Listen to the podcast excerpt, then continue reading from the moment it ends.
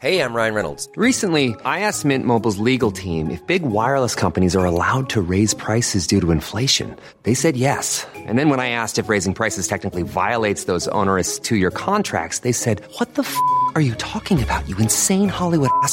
F- So to recap, we're cutting the price of Mint Unlimited from $30 a month to just $15 a month. Give it a try at mintmobile.com slash switch. $45 upfront for three months plus taxes and fees. Promo rate for new customers for limited time. Unlimited more than 40 gigabytes per month. Slows. Full terms at mintmobile.com.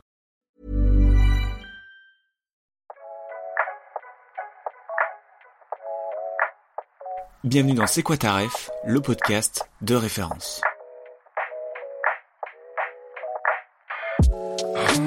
Pour moi, le plus grand metteur en scène du monde, c'est la vie. Et je lui ai tout pompé. Quand j'étais enfant, ça me donnait de l'espoir dans le cinéma ou même dans l'art, quoi. J'ai envie de dire, mais d'où elle vient? Qui m'a soufflé? Qui a parlé? C'est de la transpiration, c'est beaucoup plus de la transpiration que de l'inspiration. J'adore l'idée que les mots puissent changer les choses. Il a influencé tout le monde, moi le premier, hein, mais vraiment. Le peu que j'ai appris, c'est que je préfère me tromper avec mes erreurs qu'avec celles des autres, ça c'est sûr. Dire d'abord parce que je suis un passionné. J'aime les choses, j'aime brûler les passions les unes après les autres et j'aime les choses qui me procurent quelque chose, que ce soit une émotion, un plaisir, un sentiment. Quand on a envie de dire un truc, il faut plonger comme un fou et le faire, quitte à se tromper. Et donc aujourd'hui, on reçoit Nathan Ambrosioni. Comment ça va Nathan? Ouais, ça va très bien et vous? Écoute, Ça va. très bien, trop très, content de te bien. recevoir en vrai. Autour de cette petite table carrée. Moi, je suis très content d'être là. C'est vrai ait pu euh, faire Enfin, t'avais pas l'air content quand t'es arrivé, t'étais un peu soufflé. euh. Oui. Mais parce qu'il y a six étages à monter. C'est trop. C'est très long. C'est beaucoup, Et ouais. qu'il y a des escaliers secrets qui dupent c'est- c'est dans cet appartement. En plus, ils sont traites parce qu'au début, tu dis, ah, je me choche, je fais deux par deux. Et Ouais. il y a un dernier étage où les marches, elles sont deux fois Là, plus grandes. Et tu te dis, ah, je fais du deux par deux. Et en fait, Non, tu mais- souffres et tout. Enfin, bref. C'est dans un grenier en fait. C'est terrible. C'est la dernière porte avant la fin du monde pour moi. Ouais. Vraiment, c'est. Bon, je jure. Mais c'est un appartement de cinéphile. Exactement. C'est Bah, carrément l'affiche. L'affiche de Serge Le Mito, c'est ok. J'avais vraiment jamais vu personne qui avait l'affiche de Serge Le Mito. Ça mais- arrive, j'ai des, j'ai des T'as Darjeeling. Limited là-bas. Non, mais c'était pas. Non, je- savais pas qu'il y avait une affiche, quoi. Enfin, c'est une affiche un peu collector. Petite édition euh, limitée, signée Ah, par mais Ken si, Kojandi. d'accord. Euh, Enfin, et... ah, ouais, ok. Et, tu l'as vu l'immense, euh, celle qui est dans Ouais. l'entrée. Elle est intense. Et elle est très belle. Elle est intense. J'avais pareil, j'avais jamais vu une affiche imprimée de la La Cité de la la Cité de la Peur, parce que. Mais qu'est-ce que c'est bien ce film? Ah, bien que je l'ai revu et. Il est bien. Il est Ah. bien, mais c'est. Mais je l'ai montré à un Américain en fait, parce qu'il voulait voir une bonne comédie française. Je me suis dit, bah Ah c'est ouais. de la peur. C'est c'est très drôle. Mais en fait, euh, pour lui, c'était genre juste ultra burlesque et c'était pas vraiment la comédie qu'il attendait. Et c'est vrai que si t'es pas dans le mood, c'est vraiment nul en fait. Ouais. Mais si t'es si t'as envie de le voir et que, t'as- et que c'est trop bien, en fait, c'est trop bien. Enfin, c'est un trop bon Oui, film. oui, dire. oui. C'est vraiment nul si tu t'attendais à voir un truc premier degré et tout, tu passes Bah, vraiment. est-ce un que c'est pas de la, c'est pas de la vanne euh, que tu traduis? Ouais, tu vois? c'est ça. Genre, Mais c'est euh, ça. Tu te dis, mais en fait, il y a une blague que j'ai pas compris ou c'est normal Ouais. de pas comprendre? Non, et puis c'est, je pense qu'il faut vraiment être dans un truc où t'as envie de voir euh, du burlesque et tout, parce que, ouais, faut être préparé, quoi. Et c'est vrai que c'est difficile d'expliquer ça à Oui, quelqu'un je suis qui d'accord. connaît pas le cinéma français ou qui connaît pas cet humour-là. Même si, bon, bah, les Monty Python, un peu plus, pareil, au final. Oui, oui, Ouais, c'est Pareil, c'est de l'humour british, hein. Ouais. C'est c'est T'as particulier. plein de hein. Français qui passent à côté des Monty Python. Hein. Ah ouais, Ouais, parce oui, vrai. en vrai. Oui, mais bon, là, c'est la peur est très bien. bien sûr, bien sûr. C'est le, le, le film que je regarde à, Le plus. à anniversaire, à chaque anniversaire, je fais, allez, ça me fait plaisir. je regarde- Avec je mets Betsy de la peur. Ouais. Il la met. Ouais, j'aime bien les nuls. Mais bon, on va pas parler de- des nuls. Non, fait pas partie de. Euh, tu nous as balancé tes refs en amont. Oui. Nous, on les a regardés et on, on va en, on va en discuter euh, tous les trois. Du Yes. Vous, vous avez regardé, genre, tous les films de, réal- de mon réalisateur préféré. coup. Euh, pas tous. Il y en a On a- beaucoup. On a regardé, il y en a beaucoup. Mais déjà, on a remarqué un truc quand même euh, assez évident. C'est euh, ouais. entre tes films, ton réal, ta scène, c'est quand même euh, la famille. Est-ce que toi tu fais Parce que on rappelle que tu as sorti Tony en famille euh, en septembre, début septembre. Oui. J'ai cinq enfants, tous des adolescents. Je peux y aller là, allez vous allez. Ça fait cinq ados d'un coup. Je te les présente. Ah. Ils sont super mignons, tu vas voir. Je savais pas, bonne soirée. Ah bon, t'es sûr? Maman Camille T'es sérieuse là? T'allais encore me sur le parking Fun. Marcus. Bouffonne, on est en 2010 ou quoi? Mathilde. Et dans dix ans, vous vous voyez où? Dans dix ans? Oui. Ça doit faire pas mal de bruit les cinq ensemble. hein. Sais, je crois que j'ai envie de faire autre chose. Mais tu sais faire autre chose au moins J'ai rien fait d'autre. Et j'ai l'impression que je ne sais rien faire d'autre. Et ça me terrorise. On a- moi j'ai adoré ce ce film. Ouais, moi aussi. Toi t'as un peu plus détesté. C'est le mec Ah, qui... J'ai vraiment détesté le film. Le mec qui met dans la sauce. un autre cherche le Le buzz. mec, qui met, le mec qui met dans la sauce son pote. non, non, pas du tout. Non, non, j'ai beaucoup aimé. Et euh, du coup, bah, ça parle de la famille. Alors, c'est qu'est-ce qui t'intéresse dans la famille? Qu'est-ce qui te fascine un peu? Ça Je pense qu'il y a un genre de fascination, non? Euh, ouais, bah, je, bah, je pense que oui, c'est par rapport à, mon réalisateur préféré, puis même mon film préféré, effectivement. Enfin, après, j'ai mis euh, aussi ses rêves. C'est trop dur de choisir déjà. Oui. Donc, euh, donc c'est vrai. et moi, j'a- j'avoue que je suis pas du tout. J'adore poser cette question, genre c'est quoi ton film préféré Oui, Je suis oui. pas du tout fort pour euh, y répondre. mais la famille, euh, c'est. Bah, je pense que c'est l'endroit, euh, c'est l'endroit de c'est l'endroit de tout ce qui est important. Moi, ça me touche énormément. Je crois que j'ai eu une famille qui était un peu dysfonctionnelle à un moment. Puis il est toujours un peu, enfin, mais, hum, enfin, j'ai jamais eu la famille euh, parfaite ou la famille, euh, la famille très euh, Est-ce que ça existe de Je cinéma? oui, je crois qu'en fait personne n'a vraiment une famille. Enfin, bien, c'est que si des fois, je sais pas vous, mais des fois tu vas chez des potes et tu te dis mais c'est incroyable. Enfin, Oui, oui. tout va bien. Oui, Enfin, ton père est génial. Ouais. tu te dis genre, waouh. Mais, mais alors que, mais je crois qu'aussi c'est peut-être juste, je sais pas, c'est peut-être ce que les gens nous montrent quand on va chez eux ou c'est juste qu'on fait des efforts quand il y a des invités que, bon, bref, psychologie de comptoir. Non, non, mais- en, en- en tout cas, non, mais la famille, euh, la famille, je trouve que c'est vraiment un endroit de cinéma formidable et, Mm. et puis ce qui est, ce qui est trop chouette quand on parle de la famille, euh, au cinéma, c'est que on a, la, enfin, on a des personnages où on n'a pas forcément besoin d'expliquer trop sur eux, parce que de toute façon, il y a la fatalité de leur connaissance, c'est qu'ils sont de la même famille. Enfin, du fait qu'ils se connaissent et qu'ils sont dans le même sexe, c'est qu'ils sont de la même famille. Ouais, ça rapproche des gens alors qu'il n'y a pas d'intérêt commun. Ouais, c'est ça. Et ils sont pas obligés de. Ils sont pas obligés d'être amis ou ils sont pas obligés d'avoir des points communs. T'es Oui. pas obligé d'avoir des personnages qui partagent les mêmes centres d'intérêt. Et tu peux explorer vraiment plein de choses différentes, mais quoi qu'il arrive, ils seront regroupés parce qu'ils sont de la même famille. Ouais, il y a un truc euh, aussi euh, universel euh, Ouais. pour le spectateur. De, Ouais.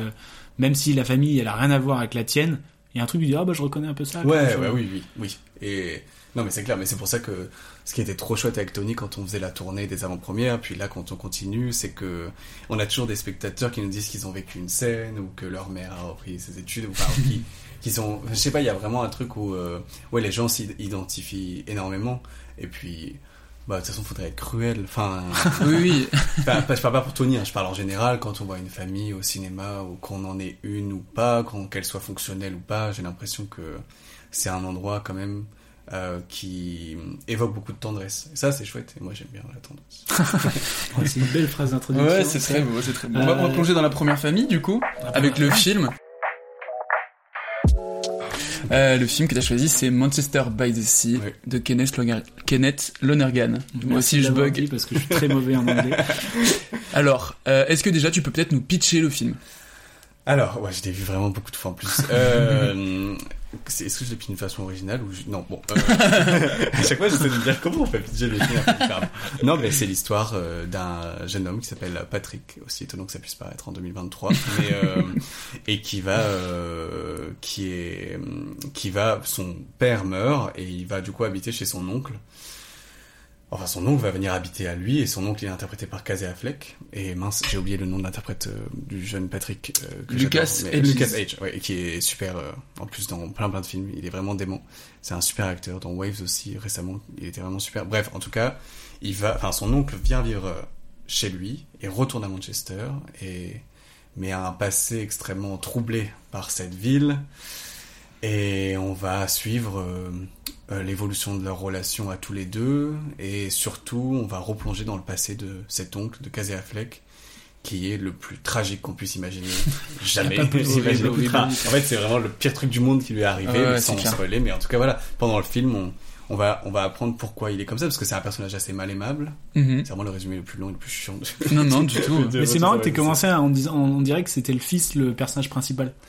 Ben ouais, oui effectivement. Alors qu'en fait on commence plutôt avec lui, mais mais on commence avec Casey Affleck, mais je crois que bah, de toute façon c'est leur relation le plus intéressante. Enfin moi c'est ça qui m'intéresse vraiment, même Mm, si le ouais. drame et tout ça je trouve ça très beau. Et puis euh, Michelle Williams que j'adore, j'ai failli la mettre aussi dans la mais je l'adore et puis elle, elle a une place très importante surtout dans le passé et à la fin aussi. Mais mais ouais moi ce qui m'intéresse c'est leur relation et comment ça évolue et l'humour du film que pas beaucoup de gens voient mais qu'en fait qui est vraiment présent il y a Mm. plein de trucs assez même dans la scène la plus atroce du film il y a un moment bizarrement un peu drôle.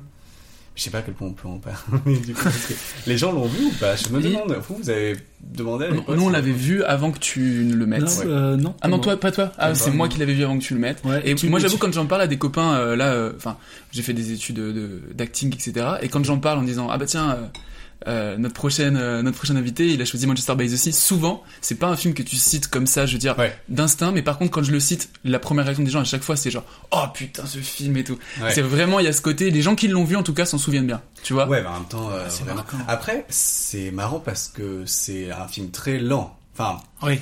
Oui. Cont- enfin contemplatif, mais pas non plus. euh, c'est pas Terrence Malick, mais mais il y a. Moi, la première fois que je l'ai vu, j'étais trop jeune. J'avais 16 ans. Bah, je pense qu'il est sorti en 2016, je crois.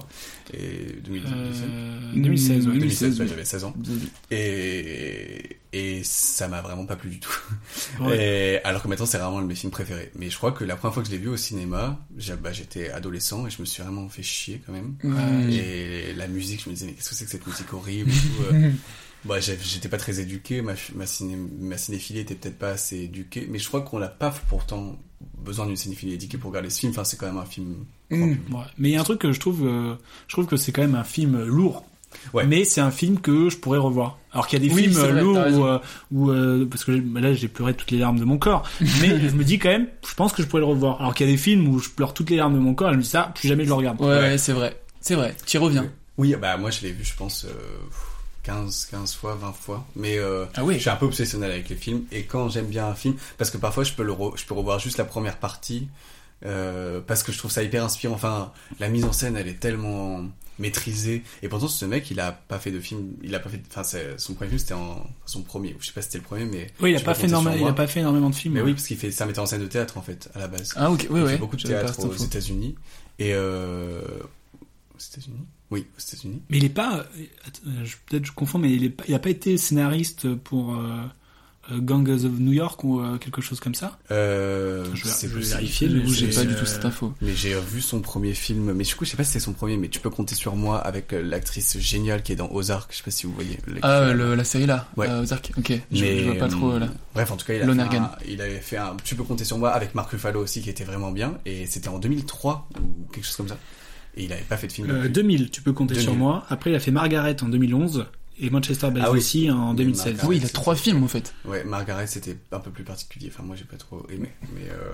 Et, euh, Effectivement, il a coécrit ouais. le scénario de Gangs of New York. ah ouais, ouais c'est oui, quand même un il gars. s'est- non mais de toute façon, il est connu parce que ses qualités d'écriture sont folles. Mm. Et en tout cas, Camille, Cotin qui est d'Anthony en famille, elle l'adore et elle, elle le connaît très bien pour ses qualités d'écriture.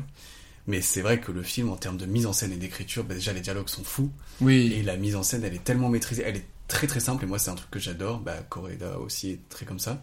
Enfin, il n'y a pas vraiment d'effet de mise en scène. Et c'est ça que je trouve très très beau. Et Euh, il arrive vraiment à mettre euh, une ambiance. Ouais. Ouais, ouais. Et euh, pourtant, on les voit euh, déambuler en voiture, euh, aller de à droite à gauche dans la ville. Et puis tout l'enjeu du film, c'est d'enterrer euh, le père, mais le cimetière est congelé. Enfin, la terre est, est gelée, donc ils peuvent, ils doivent attendre énormément de temps. Ils doivent attendre. Et que c'est vrai qu'on se déplace beaucoup en voiture avec eux. Ouais. Il y a vraiment un truc qu'on. Oui, oui. on Bah, suit, comme quoi. dans Tony, il y a pas mal a de scènes en famille. Mon producteur, là, donc même dans mon prochain film qu'on a, que je suis en train d'écrire avec mon producteur est en train de dire machin, il me dit ah là mais il y a plein de voitures encore, mais c'est parce que je crois que je suis très influencé par le cinéma américain, qui se déplace beaucoup en voiture, et je viens du sud de la France, euh, de la, enfin j'habitais dans la forêt, et on se déplaçait que en voiture, il n'y a pas de métro évidemment, il n'y a pas Oui, de oui. bus, il y a très peu de bus et tout, il marche pas trop le bus, donc je crois que c'est beaucoup plus, alors que le milieu du cinéma qui est très parisien et qui habite à Paris, Oui. bah, ils- pour eux, c'est fou. Enfin, ils ont Mais aussi, je trouve, il y a un truc. Je vois ce que euh, tu veux dire, ouais. Il y a un truc grave intime dans la voiture, je pense. Ouais. Il y a, tu sais, il y a des choses qu'on se dit, euh, bah, notamment en famille, euh, quand t'es euh, Oui, mais- seul avec ton père ou quand t'es euh, tous en famille. Il y a un truc, ça, il y a quand même une bulle qui se fait dans la voiture. C'est intime parce qu'effectivement, on a l'occasion d'y être beaucoup. Parce que euh, c'est ce que tu disais par rapport au- à, à des gens qui sont nés à Paris ou quoi que ce soit, ils ont mathématiquement beaucoup moins oui. pris la voiture que Ouais, mais les provinciaux ou quoi que ce soit. Il y a vraiment un truc de genre quand tu as des discussions qui peuvent être sérieuses dans la voiture, euh, c'est un truc d'une manière de contourner le face à face. Parce Ouais. que en fait, quand tu veux parler Oui. d'un sujet, tu regardes pas ton interlocuteur parce qu'il y en a qui, la route, ouais. il y en a un qui conduit et en même temps vous regardez tous les deux la route et vous quand même discutez d'un truc, Ouais. euh, tu vois. Et je pense qu'il y a vraiment une bulle qui se fait dans un truc tu que tu peux pas. descendre. Ouais, c'est ça. C'est vrai, c'est vrai, Ah, t'es- t'es bloqué. Non, mais c'est vrai. Dans Lady Bird, elle descend de la voiture et elle, se jette. Je sais pas si vous avez la ref, mais, Ouais, évidemment. mais, mais effectivement, je trouve que, ouais, la voiture, c'est un peu un endroit d'intimité. Mais vous êtes de Paris ou pas, vous? Non, Ah on oui, est mais provinciaux tous les deux vous aussi. euh, Vous connaissez aussi la voiture. ouais. On a beaucoup pris la voiture Ouais. aussi. Mais c'est vrai que ouais, ça concerne moins quelqu'un qui vient d'une grande ville. Et effectivement, dans le cinéma indé américain, c'est quand même, bon, il y a eu beaucoup New York, mais, mais c'est quand même aussi euh, très euh, dans différents états et très rural. Et, et ils prennent beaucoup la voiture. Et ça, ça m'influence pas. Ah, on voit aussi Mm. pourquoi ça marche les road movie et tout ça quoi. Ouais. Oui, c'est clair. Ouais. Il y a ça aussi. Ouais. Mais c'est cool, de toute façon. Et puis même, la voiture, il y a le mouvement, c'est chouette, t'as des personnes. Enfin. Mais c'est vrai qu'on les voit, et c'est vrai, mon producteur, il s'en souvient pas parce qu'il adore aussi Manchester by the Sea. Mais il veut pas le revoir parce que c'était trop douloureux. Ah, mais euh, ouais, parce que c'est quand même un film vraiment. Ah ouais, c'est, il disait, c'est Ah, long. c'est vraiment intense. Enfin, c'est-à-dire que, Oui. en plus, particulièrement quand t'es parent, je crois que c'est pas un film qui est euh, faut Ouais. être prêt. Particulièrement, malheureusement, si tu connais le deuil Ouais, en tant que parent d'un enfant, je pense que c'est un film qu'il ne faut Impossible. pas voir. Ouais, je suis d'accord. Je pense que tu peux.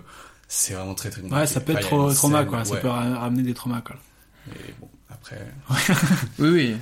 qui est péril. Ça peut être un effet mais- catharsis aussi. Ouais. euh. Oui, et puis c'est le cinéma, quoi.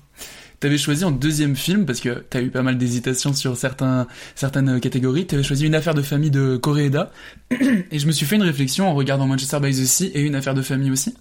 Euh, je trouve que c'est des films assez immersifs, notamment par leur... euh, je trouve que les réalisateurs de ces deux films, qui ont réussi à nous faire ressentir presque le climat.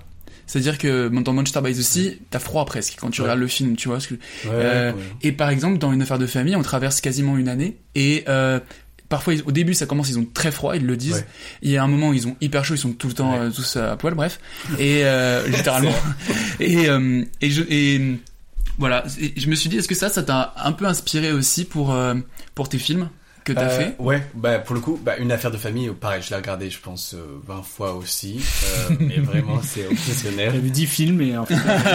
mais des fois, c'est vraiment un cauchemar. Enfin, je peux être en boucle sur un film ou le regarder. euh, mais vraiment, une affaire de famille, je pense qu'en préparation, enfin, en écriture de Tony, je l'ai regardé une fois par semaine. euh, ah ouais? Ouais, ouais. Euh, j'a- J'adore ce film et puis je l'avais réécrit. Et tu le regardais de manière pas- passive ou Non, justement. Bah, je- enfin, ça dépend. Oui, la plupart du temps. Et une fois, je l'avais réécrit. euh, J'avais réécrit les actes et les arches du film et les scènes euh, pour un peu parce que au début d'Anthony, on suivait plus le destin individuel des enfants. Et donc, dans une affaire de famille, c'est des membres d'une même famille entre guillemets, parce que bah, pas vraiment. Mais en tout cas, on croit que Mhm. et euh, on suit chacun leur destin. Et c'est une scène de un, puis une scène d'un autre, puis une scène d'un autre. Et fait. ça m'intéressait comment il avait construit ça. Donc, j'avais écrit. Ok, là il est avec ce personnage, là il est avec ce personnage, là il est avec ce... Et il fait trois scènes avec ce personnage, puis cinq minutes avec celui-là, puis machin. Et ça j'avais écrit pour savoir un peu comment ça marchait chez Oui, pour, Koreeda. pour Oui, pas faire, euh, décortiquer, pour pas euh. faire en mode euh, c'est chacun son tour quoi. Ouais, c'est ça. Je trouvais ça intéressant parce qu'en fait, c'est pas du tout le cas, c'est pas du tout chacun son tour. Après, il a aussi fait un film Notre Petite Sœur, je sais pas si vous l'avez vu, mais que Celui-là, j'adore. Qui est trop trop beau et hyper simple. Et sur quatre sœurs, et qui, et c'est juste leur vie, leur déambulation, et pareil, c'est sur une année. Et je trouve que le temps qui passe au cinéma, c'est assez beau. J'avais pas vraiment eu ça sur mon premier film, j'avais pas réussi à le retranscrire en tout cas, personne ne se rend compte qu'il y a du choses de base. Euh, et là, sur Tony, les gens se rendent à peu près compte, mais un peu moins, mais quand même, je crois qu'on voit, enfin, on commence, ça commence en Oui, hiver, oui, il y a oui. l'été, puis ça finit euh, en septembre, quoi. Mais euh, je trouve ça fort, c'est dur. Je crois pas que ce soit encore complètement réussi sur euh, Tony. Je crois qu'il faut encore travailler ça. Parce que c'est vraiment dur de montrer Ouais. le temps qui passe, Oui, oui, oui. comment on ellipse. Enfin, c'est trop fort, et je trouve qu'une affaire de famille et Manchester by the Sea le font hyper naturellement. Tu t'en rends pas vraiment compte, mais le temps passe. Une affaire de famille, ouais, d'un coup, tu les vois fêter le nouvel an et tu te dis, Oui. attends, mais une année a passé. Ouais, c'est Enfin, fort. C'est trop beau. Ouais, ouais, c'est vrai. Et notre petite sœur aussi, pareil, c'est exactement un an. Et j'adore. Je trouve ça. T'as l'impression d'avoir vécu une petite épopée avec euh, ces personnages. Complètement. T'as l'impression en fait de toi en tant que spectateur venir comme un peu une petite souris dans les dans les deux cas pour le coup ça me fait ça. C'est que tu viens et tu as- t'assistes à des choses et tu t'es juste en observation de ces Ouais. trucs là. C'est pas eux qui viennent à toi, c'est plutôt toi qui viens à eux je Ouais. trouve sur sur. Mais ça, je trouve ça beau. Mais c'est le cinéma Ah, c'est très, très beau. C'est c'est trop intéressant. Mais oui, c'est dur. Mais mais je trouve que j'aime bien. C'est un cinéma qui est pas hum, spectaculaire forcément. Mhm. Même dans sa mise en scène et tout. Bah, par exemple, c'est vraiment l'antithèse de Tarantino. Je trouve. On peut pas faire plus Ouais. éloigné que. C'est Ça veut pas dire que j'aime pas Tarantino. hein, Oui oui bien sûr. pas du tout une critique, mais on peut pas faire plus éloigné que Correda et Tarantino, je trouve, en termes de cinéma. Il y en a un qui fait, encore une fois, c'est pas une critique, mais beaucoup d'effets de mise en scène. Et, enfin, c'est un fait, en fait, c'est juste un constat de la musique, de, des couleurs, de l'étalonnage, des trucs de, enfin, un truc très très fort visuellement. Et l'autre, c'est tout aussi fort, mais très discret. Et, euh, Mais personnellement, même si j'adore aussi Tarantino, je trouve que, enfin, moi, je me sens très très touché par le Mm. cinéma euh, très simple. quoi. Moi, il y a une scène que, que j'adore dans Manchester by the Sea, qui est peut-être la plus dure. Je vais la, je vais la, la repasser. Alors la plus Ah. dure. Hmm, Il y en a deux quand même qui sont très Oui, ah non, tu vas pas passer le- non, la scène non, horrible. non, non, Non, non, non, pas la scène non, horrible. Ah non, mais bien sûr, oui. Je connais. I don't have anything big to say. It's okay. Just. I know you've been around, and I. Just, I been, thought just been getting Patrick settled in. it seems like he's doing pretty good, huh? Considering. I think he is, yeah. I guess you don't know this, but I. uh I really kept in touch with Joe. It's No, been kind of weird that. for me not seeing Patrick. Oh. Okay, I, I didn't know. Uh, if you could see him if you want. Could we ever have lunch? Hmm, you mean us, you and me? Yeah.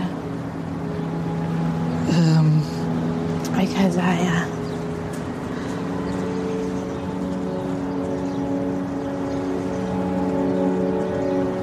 I said a lot of terrible things to you. No. But I, I know you never. Maybe you don't want to talk to me. it's not Let that. me, let me It's not- finish. However, my heart was broken. It's always gonna be broken. But I know yours is broken too. But I don't have to carry. I said things that Et Oui, c'est euh, horrible. C'est vraiment une scène que j'ai adoré C'est trop beau. parce que j'avais l'impression que tout le film a été fait pour cette scène. Ouais. Tu vois que genre c'est tout ce qui a été fait, tout ce qui a été dur, et ben c'est c'est là le climax qui est très euh, enfin qui est terrible dans, dans cette scène elle est elle est terrible elle te fait elle Oui, te fait oui, chialer euh, de ouf mais j'ai l'impression que tout a été fait pour ce moment de grâce là entre ces deux personnages Ouais, j'ai des frissons. Ouais. non, mais c'est, c'est, c'est, c'est tellement, et puis en plus, c'est la première fois qu'il voit son enfant, donc c'est hyper dur. Et pareil, il n'y a pas d'effet de mise en scène, il n'y a pas genre un plan sur l'enfant, Exactement. un plan sur lui en mode genre, il voit l'enfant. En fait, c'est hyper anecdotique comment il voit l'enfant. C'est en mode genre, Complètement. ah, euh, voici William, et en mode genre, coucou. Ouais, c'est et, et en fait, tu sais que toi, t'as vu tout ce film, donc tu sais que c'est fou qu'il voit cet enfant et que waouh, c'est, même s'il savait qu'elle était enceinte, mais que c'est un peu bizarre, mais voilà, le, le c'est ça qui est très fort, c'est que le Nergan il fait pas un truc genre ok je vais vous montrer qu'il y a cet enfant, que c'est et puis c'est même pas le centre de la scène au final, Ouais. c'est ce qu'ils vont se dire. Et en plus elle lui dit, mais je sais plus si elle lui dit euh, Elle lui dit exactement, je- elle lui dit je t'aime. elle lui hein. dit je Ouais, t'aime elle ouais. dit je elle dit je devrais pas le dire mais euh, je t'aime et tout et l'autre il fait non mais si tu peux le dire mais bon euh, Ah, mais faut, c'est faut que j'y aille faut que j'y aille horrible. c'est horrible. Mais quand on sait tout ce qu'ils ont vécu et que ah Ouais, c'est- la, phrase où il dit euh, j'ai le cœur brisé, il restera toujours brisé et je sais que toi aussi et je t'aime. Ouais. Horrible. Oh. Et elle lui dit mais euh, on peut aller prendre un, on peut aller déjeuner et en fait rien que ça, Oui, je trouve ça trop fort et puis mais c'est terrible et puis c'est impossible. Enfin, jamais ces deux êtres ils pourront se remettre ensemble. Non, Ils le savent en plus, chose. tout le monde le sait. Enfin, c'est Ouais. Et tout le monde le tient coupable pendant tout le film alors que bah enfin Oui. il a une certaine responsabilité dans ce qui s'est passé mais en même temps C'est- bon bah la cheminée c'est la cheminée. Enfin, Ouais. Qu'est-ce qu'il pouvait faire C'est oui, il fallait pas qu'il soit complètement bourré, euh, raide à chier, à aller euh, faire les courses à 2h du mat, et tu te dis mais pourquoi et, et en même temps, Il souffre tout autant comment, que comment que- tu peux enfin en fait tout du coup dans la tout le monde est responsable de quelque chose dans la vie à, ce- à ce moment-là bon bah voilà chaque chaque décès qui n'est pas de vieillesse euh, et ou d'une maladie euh, alors c'est la responsabilité bah non pas vraiment enfin on aurait pas Ouais, dû faire il- des escaliers pour que les vieilles personnes tombent pas des escaliers enfin du coup enfin en fait voilà il y a C'est clair qu'il y, a- il y a un truc grave, grave fort dedans. Et est-ce que toi, quand tu écris tes histoires, tu penses déjà à une histoire, à un thème, ou alors il y a une scène marquante et tu te dis, faut que j'amène à cette scène? Je sais pas si tu vois, tu vois ce que je veux dire. Ça dépend. Non, pour les drapeaux de papier, bon, j'ai pas fait tant de films que ça aussi, mais euh, pour les drapeaux de papier, euh, non. Mais c'était le sujet pour Tony un peu parce qu'il y avait Tony, ça a été la première scène, mais du coup c'est le début du film, donc je peux pas te dire à cette scène. Mais c'était vraiment la première scène. Elle était, elle est venue avant presque tout le film, avant même le sujet et tout, la scène. Les enfants qui rentrent de plus en plus. Je sais pas si vous vous souvenez, mais c'est si, bien elle sûr. qui attrape les enfants. Très bonne scène. Mais euh, donc ça, c'était une vraie envie de cinéma et ça a dicté un peu l'écriture. Et la scène de fin aussi. Euh, elle qui dépose ses enfants un par un à Mhm. l'école, puis ensuite, euh, voilà, pour...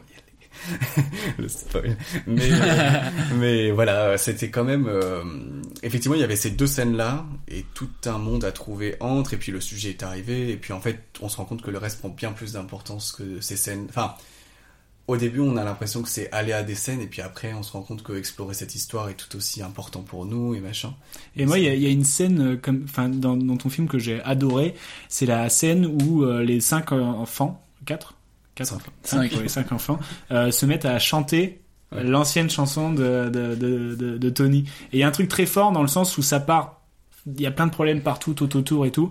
Et là, ils sont unis sur Oui, euh, la, la de- fierté de leur mère en fait. Et j'ai trouvé ça, euh, une- cette scène très forte. Oh, ouais, merci. Bah, Ouais. c'était une scène ouais, qui, était, qui arrivait assez tôt à l'écriture. Après, c'est le motif de chanter en voiture. Je trouve que c'est vraiment les films. Bah, la chambre du fils et tout ça, c'est des films de famille. euh, c'est un peu incontournable. Au début, mais vraiment, vraiment je m'étais dit, au début de l'écriture, ah, tu fais pas une scène où ils chantent tous ensemble. c'est chiant, on l'a vu dans tous les films. Et en fait, euh, Ça marche. j'aimais, justement prendre le motif qu'on a vraiment vu et revu dans chaque film. Oui, et... à fond.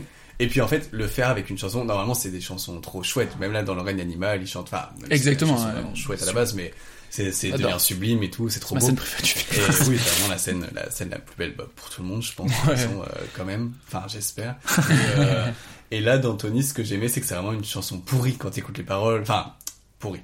Une chanson d'une autre époque, quoi, d'un autre temps.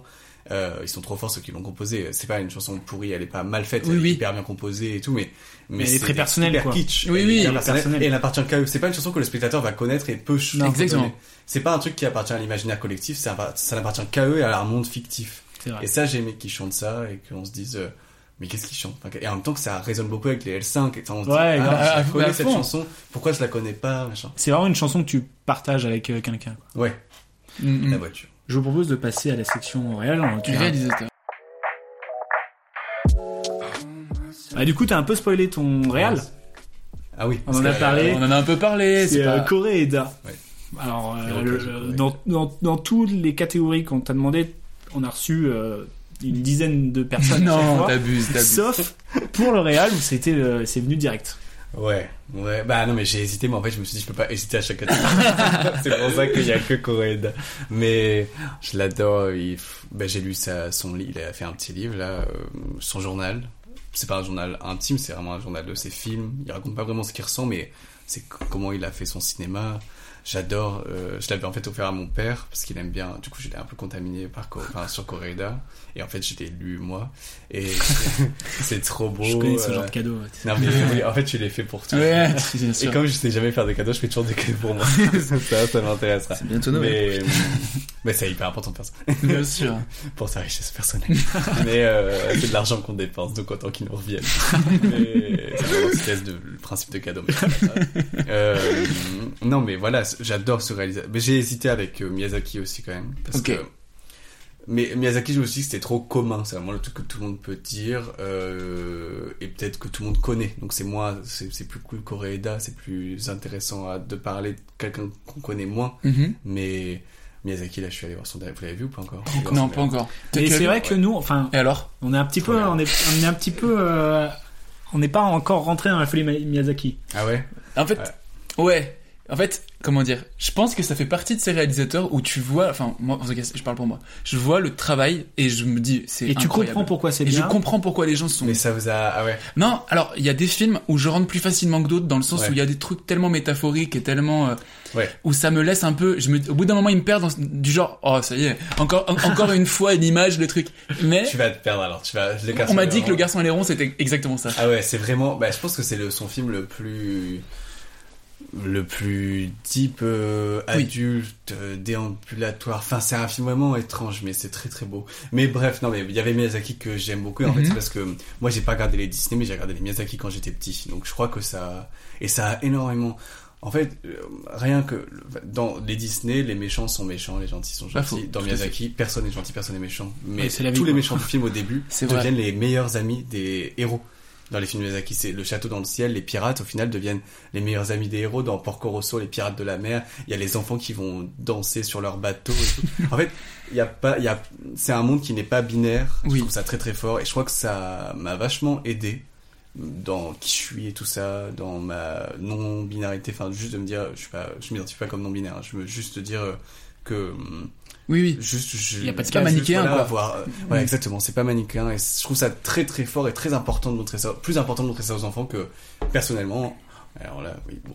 Non, non, mais je vois ce que tu veux dire, Moi, vrai. Disney, je trouve que c'est extrêmement manichéen et, et, et problématique. Enfin, de toute façon, euh, le schéma féminin dans Disney, enfin, c'est horrible. C'est des films hyper machistes et, et terribles. Euh, Enfin, moi, je crois que ça fait quand même du mal à, à, à beaucoup d'enfants de grandir. Ça leur fait du bien aussi. C'est des Madeleines de Proust et tout ça. Enfin, c'est pas un problème. Disney n'est pas le mal. Hein, c'est pas ce que je veux Non, dire. mais- Mais, euh, mais je crois quand même que ça fait plus de bien de grandir avec Miyazaki, avec des schémas qui sont, qui sont plus. Plus complexes, finalement, mais complexes. sans- oui, oui, je vois ce que Ouais, tu veux Et voilà, et ça fait moins, en fait, le monde fait moins peur avec, grâce à Miyazaki, je trouve. Parce que voilà, il y a- on se dit, euh, et peut-être qu'il est moins, peut-être qu'on est moins prévenant, du coup, tant pis, mais hum, bref. En tout cas, non, mais c'est Coréda. oui, nous parlons de Coréda. Non, non, mais bien sûr, euh, c'est très intéressant, ouais. mais tu ça des- peut être Noah Baumbach, j'ai trouvé c'était avec Noah Baumbach. Il y en a trop. tu l'as découvert comment, euh, Coréda Euh, ah, c'est une bonne question. Euh, bah, je pense que je suis allé. T'es en pantoufle. Ouais. Il y a des yeux sur tes pantoufles. euh... Vraiment, les gens vont avoir une image de moi entre mon appart et. C'était- J'avais un petit peu froid, j'ai j'ai mis des moumoutes au Mais pied, les yeux oui, c'est vrai. j'avais pas regardé, c'est très très. Ouais, mais il y a, il y a- il y a Mais un- sur en bas, c'est censé représenter un visage. Mais non, en fait, euh, j'avais, je sais pas pourquoi un jour j'avais acheté les yeux, j'avais, j'ai une, Ah, j'ai une, collé. une, Tu les as une folie de mettre des yeux un peu partout sur un grand barjo. Ma cafetière, il y a des yeux et tout ça, tu vois. Enfin, Oh, mode Everything Everywhere. un, ouais, un peu, ouais, c'est, un- je sais pas pourquoi j'ai fait ça, ça me faisait rire. Mais sauf que je- mes pantoufles, il reste plus qu'un œil et l'autre est parti. Ah, il y en avait Des deux. pantoufles non mais non, non, c'était deux personnes. Ah oui, mais parce que là, il y a un et un. Oui, là il y a un, mais ils ont perdu chacun un œil. Mais quand tu les joins, tes pieds, ça fait. quelque Ouais, il faudrait que je me mette comme ça, je sais pas. Voilà ce que ça fait. voilà ce que ça fait une éducation Disney. Voilà, des mecs comme Voilà, ça qui mettent ça. des yeux sur des pantoufles. intéressant. Ouais. T'as pris tes pantoufles. mais Disney hate account. Mais euh, non, ouais, c'est bien tout de dire ça parce que vraiment les gens sont fans. Mais non, mais en plus c'est super Disney. Mm. Bref, euh, mais euh, non, mais en plus ça, ça me gave là. Les gens ils sont horribles avec Disney. Enfin, non, non, bon, pardon, pardon. euh, les trucs des, des, oh, il nous faut nos anciens Disney et tout parce que enfin les castes se diversifient un peu et que Oui. c'est en mode les gens sont, bref, ça, ça me gave.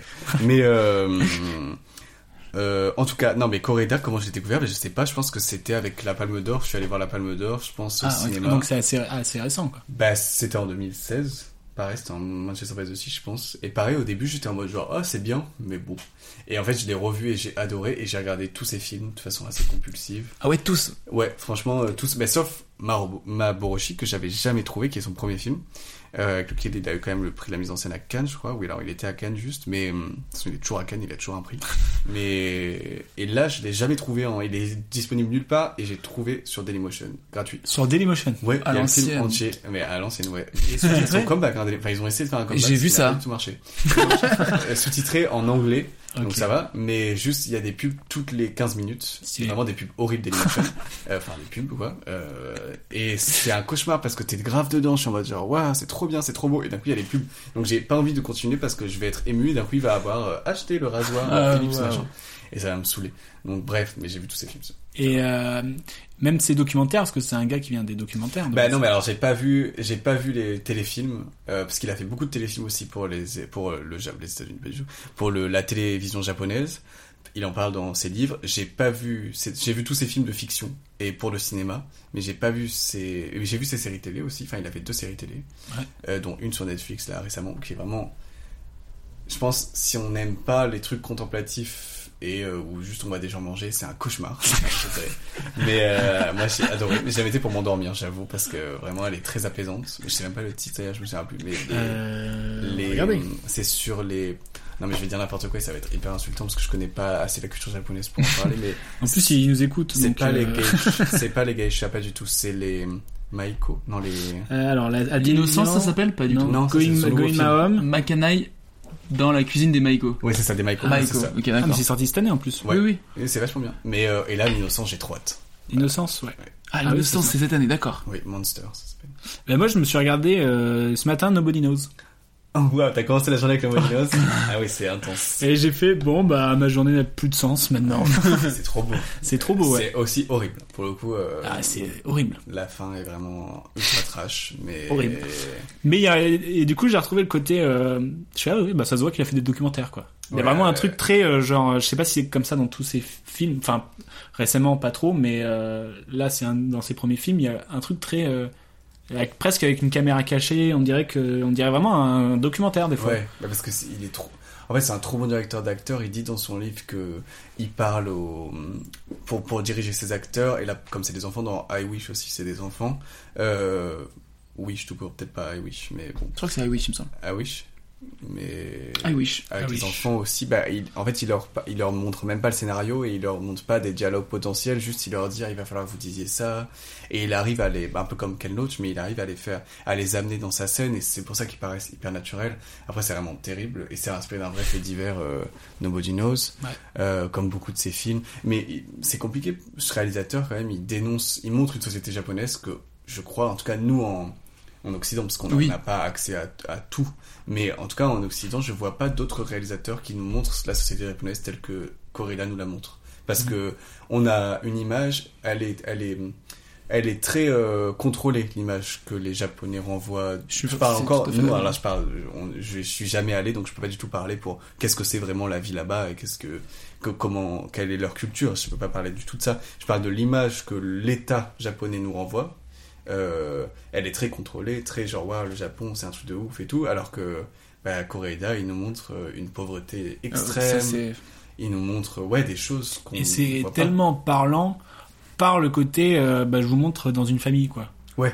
Tu vois, c'est pas forcément le sujet. euh, Enfin, là, oui, le sujet- la plupart Oui. sujet, c'est la famille, mais il y a quand même un truc de genre, si on regarde le problème de société à travers une famille, bah, ça nous parle beaucoup plus. Ouais. Parce qu'on peut se mettre à, à la place. On peut pas forcément se mettre à la place de, de gens qui vivent en, au, au- en- au Japon, mais une famille japonaise, même si c'est la culture complètement différente, bah, c'est une famille. Ouais, c'est une Et c'est un truc Oui, avec, peut, euh, on peut se mettre à la place d'un fils, même si, euh, toi, il y a un truc. Bien sûr, mais ouais, complètement. Ouais. Ça Et prend une puis, belle photo. Il montre à quel point elle est encore très patriarcale, cette société, dans Tel Père Tel Fils. C'est vraiment un très beau film aussi. Euh, il, il montre, ouais, il montre quand même euh, des faits de société euh, et il- les différences et en même temps les similarités. Enfin, moi je trouve pas, enfin, quand tu regardes le film, tu te dis pas genre, ouais, qu'est-ce qu'ils sont différents de nous, enfin, quel- qu'est-ce que leur société Oui. est différente? Et, ouais, tu te dis, bon, euh, il y a quand même plein de choses qui nous rassemblent. Bien sûr. mais Still Walking, c'est un de mes films préférés aussi de Koreeda. C'est trop trop beau. Et notre petite sœur, bah pareil. Mais euh, I Wish, enfin tous ces films quand même, ils sont vraiment hyper importants et je trouve, euh, ouais, c'est c'est fort. Enfin c'est fort d'être un cinéaste qui a une intégrité et en même temps une générosité. Enfin, je trouve ça trop bien. Même et même son dernier film euh, qui est sorti, euh, Les Bonnes Étoiles, Mmh. qu'il a fait. en-. Mais en fait, c'est ça qui. Il a fait en Corée un du Sud, Corée. alors qu'il connaît pas la langue. il connaît pas la... Je comprends pas. Et là, il y a, il y a aucun interview qui lui demande comment vous avez fait? Je n'arrive plus. Donc moi, je cherche plein d'infos pour savoir. Je veux le savoir. Mais non, mais attendez, c'est quand même fou. On s'en rend pas compte parce que on se dit, euh, en fait, nous, pareil, dans notre tête euh, d'occidentaux, on se dit, bah c'est à côté, c'est pas loin, et c'est des langues qui peut-être ont des, des similarités. En fait, pas du tout. C'est pas du tout les mêmes langues. oui, ça n'a rien à voir. Donc euh, je vois pas comment il a fait, je comprends pas. Et il y a aucun interview qui a la curiosité, aucun journaliste qui lui dit genre comment ça s'est passé pour diriger des acteurs coréens pour les comprendre alors que vous ne parlez pas coréen? Et Ce qui semble être pas une question. Et surtout qu'en plus, dans l'intonation, euh, c'est pas pareil, tu vois. Eh si, ouais. si la personne crie, ça. Oui, oui, c'est vrai, non, mais ils ont complètement, bien sûr. Mais c'est fascinant, il est trop fort. Et il a fait un film en France aussi alors qu'il parle pas français. Ouais, avec Catherine Deneuve. Pour le coup, c'est le film que j'aime moins. Pas très- Ouais, la vérité. Euh... Juliette Binoche, qui sont, bah, sont super, mais moi j'aime pas trop. il y a Ethanok aussi, un peu. souvent. Et Tanouk. Que fait-il dans ce film? Je sais pas on a une petite interview à te montrer et on voudrait que tu réagisses dessus. C'est une interview de Coréda. Et du coup. Il y en a peu en plus. Et oui, il est dans le cercle là, il, me semble, sur le canal. Le cercle. Ah, mais je pense que je t'ai vu alors. il y a des grandes chances. Au départ, je me disais qu'être réalisateur, c'était de faire comme Akira Kurosawa. Hurler sur tout le monde dans son mégaphone sur un plateau. Je me suis dit que j'allais plutôt écrire des histoires pour le cinéma. Et on voulait te, par rapport à ce qu'il vient de dire sur le fait qu'il crée euh, des, des histoires, euh, est-ce que toi, comment, dire, par où tu prends le, le bout quand tu, quand tu écris? Plutôt, est-ce que tu as d'abord une idée de l'histoire ou plutôt une idée de famille? Est-ce que tu commences à te dire, ok, là je vois bien une mère avec ses enfants, tac, il y en aurait plusieurs, et puis après, tu vois, tu déroules l'histoire autour, ou d'abord t'as une, une histoire et tu fais, tiens, je vais faire venir des gens au fur et à mesure. Hmm, Non, ben c'est dur. Il n'y a pas de règle. Enfin, en tout cas. euh, Et puis je crois que ça se fait de façon assez inconsciente. Enfin, je me dis pas. Je sais pas. Il y a des personnages. Ouais, Mhm. je pense qu'il y avait le personnage de Tony qui est venu assez vite où je me disais, oh, ce serait trop chouette de voir cette femme qui va essayer de reprendre ses études.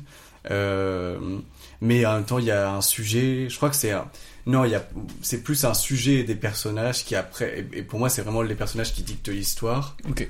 Mais en même temps. euh, L'un va pas avec l'autre. quoi. Ouais, là, ouais, je pense que je pense que ça, ça évoluera peut-être, mais pour la- en tout cas pour Tony c'était ça. C'était des personnages et un sujet, et je me disais euh, et je les ai laissés vraiment guider l'histoire. Je Oui. me disais bon bah qu'est-ce qui va leur arriver? Euh, Il n'arrivera rien de spectaculaire et ce sera au final une femme qui va s'inscrire sur parcoursup. et, et, et voilà, on, on- comment on, on organise l'histoire autour de ça euh, et avec des scènes clés, mais hum, ça paraît très confus, mais parce qu'en fait je crois que c'est assez confus au début l'écriture. Ouais. Et- C'est quand, c'est quand t'as Ouais. plusieurs idées qui viennent et qui s'assemblent, au bout d'un moment tu dis c'est ça. Ouais, mais vous écrivez vous ou pas? Un petit peu. Un peu Ouais, un petit Et peu. toi tu fais comment?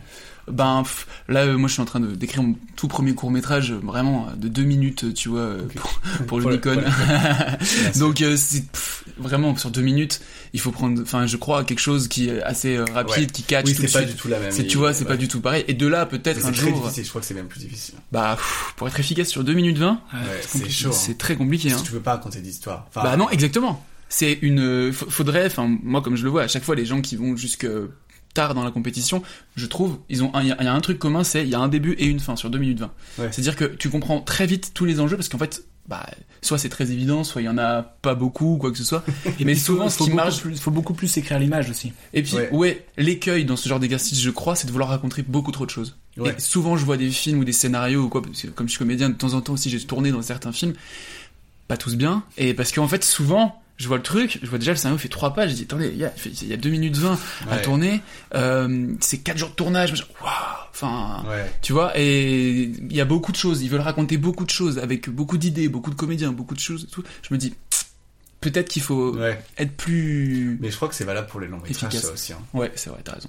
Enfin, je sais pas. Non, après il y a des films qui racontent plein de choses et qui sont super, Magnolia et tout, mais c'est, mais c'est dur. Enfin, ou alors il faut avoir, il faut avoir énormément. Je crois que en France, je sais pas si on arrive vraiment à faire à faire des films qui racontent plein de choses avec plein de personnages. C'est un peu le film choral, quoi, finalement. Ouais, c'est quelque part. part. C'est Film. dur, mais déjà, très dur. franchement, même, euh, je vous le dis, euh, une famille de 6, c'était un gros, gros, gros challenge. Bah, c'était dur. Et, et moi, je suis trop content de la direction que ça a pris, mais je sais que euh, c'est marrant, il y a des spect... Enfin, après, c'est rare quand même, on a plutôt des super retours, mais il y a certains spectateurs, et je vois pas, enfin, je comprends pas qu'est-ce qu'ils attendent, mais ils trouvent qu'on va pas assez loin dans les destins des enfants, mais ce n'est- c'est des personnages secondaires. Oui, c'est Enfin, bien sûr. On va pas faire, on va pas explorer le destin de 6 personnages en détail, vous vous rendez bien Ouais, parce compte qu'il y a un truc de. six. Bien sûr, bah truc- sinon, oui, c'est ça. C'est presque deux personnages en fait euh, Ouais. dans ton film. T'as Oui. t'as la maman et les enfants. Ouais. Et Oui, les enfants, c'est un personnage quoi. Ouais, complètement. Et c'est pour ça que, pour, enfin, je vois pas comment on peut s'attendre dans un film de 1 heure et demie, parce que je voulais que le film soit court, parce que c'est- mes références étaient des films assez courts, euh, Frances A et tout, de Noah Baumbach, euh, des films de Greta Gerwig, enfin, euh, je vois pas comment on peut s'attendre, enfin, je comprends pas les gens qui y vont en se disant, je vais voir le destin de six personnes. Mais, les- De A à Z. Le film c'est une heure et demie, mais oui, ce n'est pas possible. Bah, bien sûr. Je vois pas comment on peut attendre ça du film. Mais Alors- temps, heureusement, ça va. Mais- A contrario, tu vois, moi, au bout de une heure, euh, pas loin de la fin, je sentais que la fin arrivait, etc. Et je me suis dit, est-ce que, en fait, ça m'a frappé aux yeux que t'avais réussi à caractériser dans 1h30 de film à 5 destins quand même. C'est-à-dire qu'ils ont tous quand même une problématique, les enfants. Ouais. Il y en a pas un qui, euh, dont on ne s'est pas penché à un moment donné sur une problématique. Parfois, elle est plus effleurée que d'autres, etc. C'est normal, comme tu viens de le dire, sur une heure et demie. Bah oui. Mais pour autant, je trouve que, sans parler de Tony, évidemment, euh, dont, dont on suit euh, complètement toutes les trajectoires, mais pour les cinq enfants, euh, je trouve que tu as réussi justement à leur créer des enjeux, sans que ça soit gros sabots, tu vois, etc. À dire, genre, ils ont des trucs très deep chacun. Non, bon, il y en a quelques-uns qui ont des trucs plus deep que d'autres, mais je trouve que ce qui est vachement réussi, c'est que justement, ils ont des problématiques quand même, tu vois, tous- ces jeunes-là, tu vois. Ouais, merci. Ouais, Merci. ouais. Et est-ce que, euh, comme Kurosawa, tu cries sur les plateaux hein? Non, alors vraiment, ça. euh, Mais ça m'étonne parce qu'en plus, euh, en fait, j'arrive pas à comprendre. J'avais, j'avais déjà vu cette interview et j'arrive pas à comprendre ce qu'il dit. Si il le fait ou s'il l'a vu et que justement il veut pas le faire. Mais je comprends, il dit quoi pour vous? C'est assez flou, mais moi j'ai l'impression qu'il veut pas le faire. Il veut Oui, pas le il faire. dit qu'il veut pas le faire. Ouais, ouais. Parce que pour moi, c'est vraiment. euh, Mais c'est pas Parce que possible. je pense qu'il dit. euh, euh, est-ce que, enfin, la question c'est est-ce que vous pensez que, enfin, est-ce que vous avez compris que vous allez être réel? Il a fait bah au début je pensais que c'était crier et en fait c'est raconter des histoires Oui, et les ça. faire. Mais parce que c'est pas possible, tu peux pas crier sur un plateau. Enfin, mais je trouve ça, franchement, en tant que réalisateur, bon, tu fais, il y a une prépa énorme et puis t'as énormément de responsabilités. Et bah, bref, voilà, je vais pas dire. euh, Enfin, c'était, je, je dénigre pas le métier de réalisateur. Au contraire, c'est un, moi, j'adore ça. C'est mon, c'est mon métier de toute façon. Mais, mais, euh, mais ta grosse responsabilité, c'est quand même l'émotion générale d'un tournage. C'est l'humeur d'un tournage. T'es le capitaine émotionnel de qu'est-ce qui va se passer chaque jour. Franchement, si tu fais du mauvais pied, tu le vois direct. Tout le monde est pas du tout de bonne humeur. Bah, t'as dû le voir en tant qu'acteur. Je le vois quand le réel il arrive et qu'il est pas content. Mais personne sera content sur le plateau. Personne va être content pour lui de toute façon parce qu'il est pas content. Je vous conseille un- d'ailleurs un, docu que, que j'adore qui s'appelle Fucking Kassovitch. Je sais pas si vous l'avez vu. Ah bah oui, bien sûr, connu. Babylone, euh, Babylone. Babylone AD. Et les analyses, bah, c'est l'exact contraire de ce qu'on est en train de dire. Ouais, Tout se passe mal. Oui, mais en même temps, il et avait tu pas envie de vois faire le que film, la, la, la dégringolade et tout. Et en fait, tu te rends compte à quel point la toxicité d'un réalisateur est pas excusable. Enfin, pour moi, c'est pas possible. Euh, C'est l'un des de, de ton plus gros travail en tant que réalisateur. Et c'est ça qui est un travail aussi compliqué, c'est que tu es responsable de l'humeur de tout le monde. C'est pour ça que c'est une grosse responsabilité. C'est que tu dois faire en sorte que tout le monde aille bien, que tout le monde travaille dans des bonnes conditions pour exaucer. C'est hyper égocentrique. Un réalisateur, il est là, il a, il y a 70 personnes pour exaucer ce qu'il a envie Exactement. sa vision à lui. Mais je trouve ça fou de dénigrer des gens qui sont là pour exaucer ta vision. Alors que toi, tu serais pas capable de tenir une caméra. Enfin, si, il y a des réalisateurs qui sont chef-op, mais c'est quand même très très rare. Et c'est, à la limite, t'es chef-op, mais t'es pas électricien, donc tu feras pas la lumière, t'es pas ingénieur du son, tu vas pas tenir la perche, t'es pas décorateur, t'es pas. Enfin, c'est tellement évident pour moi. Un réalisateur, c'est celui qui instaure le respect sur un plateau. C'est son travail. Il a évidemment d'autres choses à faire, mais c'est pour moi, c'est sa tâche principale, c'est instaurer le respect, instaurer la bonne volonté et la bonne humeur. Je vois pas comment un réalisateur il peut crier et espérer que son film. Enfin, pour moi, c'est une autre époque et c'est un truc qui est révolu et c'est un truc qui est pas indispensable. Je pense pas qu'on puisse associer. Euh, on peut pas pardonner euh, la, la mauvaise humeur de quelqu'un pour son génie parce que cette personne. Enfin, il y a plein de génies très gentils. Donc, euh, Non, mais pas- je suis c'est- 100% c'est pas d'accord. Enfin, c'est. Moi, je trouve ça. Contre-productif. Ouais, je trouve ça, enfin, je trouve ça fou. Je sais pas. Je. Quel, quel- et puis, c'est un privilège de faire du cinéma. Enfin, Mais évidemment. c'est, Il y en a qui ont beaucoup de ouais. Non, mais il y a des gens qui font des métiers qu'ils détestent. Il y a des gens qui font des métiers manuels hyper compliqués. Il y a des gens qui font. enfin, il y a tout un tas de catégories euh, de métiers hyper compliqués. Il y a tout un tas de catégories de métiers alimentaires. Il y a t- le cinéma, c'est un privilège. On est là, on fait de, on fait des films. Vraiment, littéralement, on peut s'en passer. hein, des films. euh, ah, il y a plein de films dont on pourrait se passer. mais, euh, Un exemple pour le buzz Alors là, on, là, on, on vient de couper, mais il a dit plein de noms. Vous trouverez tous les noms sur Acast Plus. Payer l'abonnement pour avoir tous les noms. Ah, ça serait bien de faire c'est quoi ta ref Le buzz. que des trucs. Faites pas ça. Non, non. C'est vraiment méchant. Et vous n'allez pas vous faire des amis. Vraiment, c'est on fait un petit montage, on met Manchester by the Sea par exemple. C'est- le Evil euh, podcast. Evil podcast. Mais- non, mais bon, sans dire des noms. Voilà, non, mais c'est pas, même pas, il y a pas des films, enfin, c'est horrible. Non, non, mais je vois ce que tu veux dire. Qui dit, il y a trop de films. C'est pas du tout ça. hein. Je veux juste te dire que un film n'est jamais vraiment indispensable tant qu'il n'est pas fait. Il y a des films, enfin, mais moi, même, bah, une affaire de famille, on aurait pu s'en passer. euh, trop bien qu'il existe, trop chouette. Et je suis, et maintenant qu'il existe, il est indispensable personnellement pour moi. Mais ce que je veux dire, c'est qu'on change pas le monde, on fait juste des films. Donc, il y a un moment, euh, on fait des films, et c'est trop bien. On a trop de chance. Donc, euh, calmons-nous. hein. Enfin, faut. Criez pas, hein. C'est, ça me paraît fou. Et détruire psychologiquement des acteurs, des techniciens, Ouais, c'est. euh, parce que t'es hyper frustré parce que c'est pas ce que tu veux, mais bah rentre chez toi. hein. Non, mais je suis 100% d'accord. Bah, c'est une belle conclusion sur, euh, sur la partie de, Bah oui, de sur le Arrêtez de crier, en fait. Euh, Arrêtez de crier. Non, mais soyez pas toxiques. Enfin, c'est pas possible. Il y a, euh, il faut arrêter. Et les producteurs et les productrices, arrêtez de produire. Et en fait, il y a plein de gens qui sont super qui veulent faire des films, donc il n'y a pas d'excuse à produire des gens toxiques. Non, mais c'est vrai. On arrête. C'est un beau message.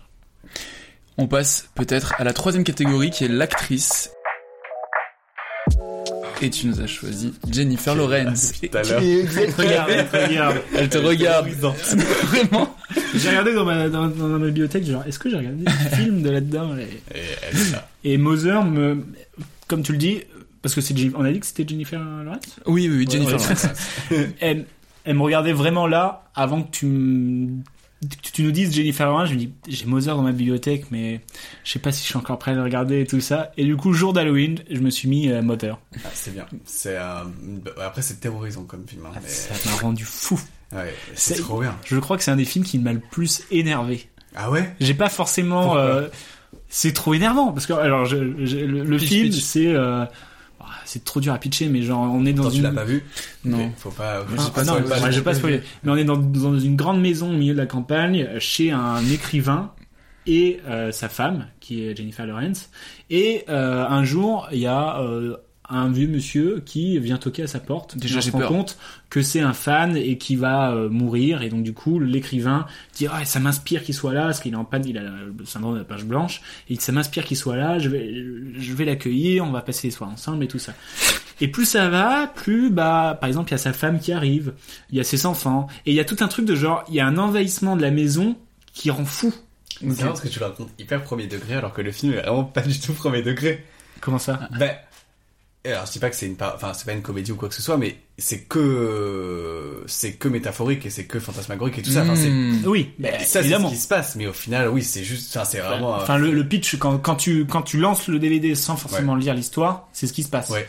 Et il y a un truc mais de tu comprends que c'est un monde un peu parallèle et que Évidemment. tout le monde se comporte un peu bizarrement. Ok, ok, ouais. évidemment parce que c'est euh, j'ai pas envie de C'est un parler. peu l'antimos. Enfin, il y a un peu ce truc, le contrat fait avec le spectateur où t'es en mode, ok, on n'est pas dans notre monde. Enfin, est- c'est une dystopie. Mais quoi. ça, tu le comprends parce que t'as des indices euh, qui, qui fait que c'est des- c'est pas gros, mais il y a des indices qui disent bon bah c'est pas réel ce qui se passe. Ouais. Hmm. Mais j'ai pas envie d'en dire plus parce que c'est quand même la fin du film euh, Retour Mais de c'est cerveau. tellement- Mais il y a un truc, ouais, ça m'a tellement énervé que les gens rentrent et qu'ils envahissent la vie de, de, Et elle est en de arrêtez de vous asseoir sur ce lavabo. Et Mm. là, mais genre, mais tout va bien. Ouais, c'est Ils un- descendent, elle revient, arrêtez de vous asseoir sur ce lavabo. Ils cassent le lavabo Ah, et tout. vrai.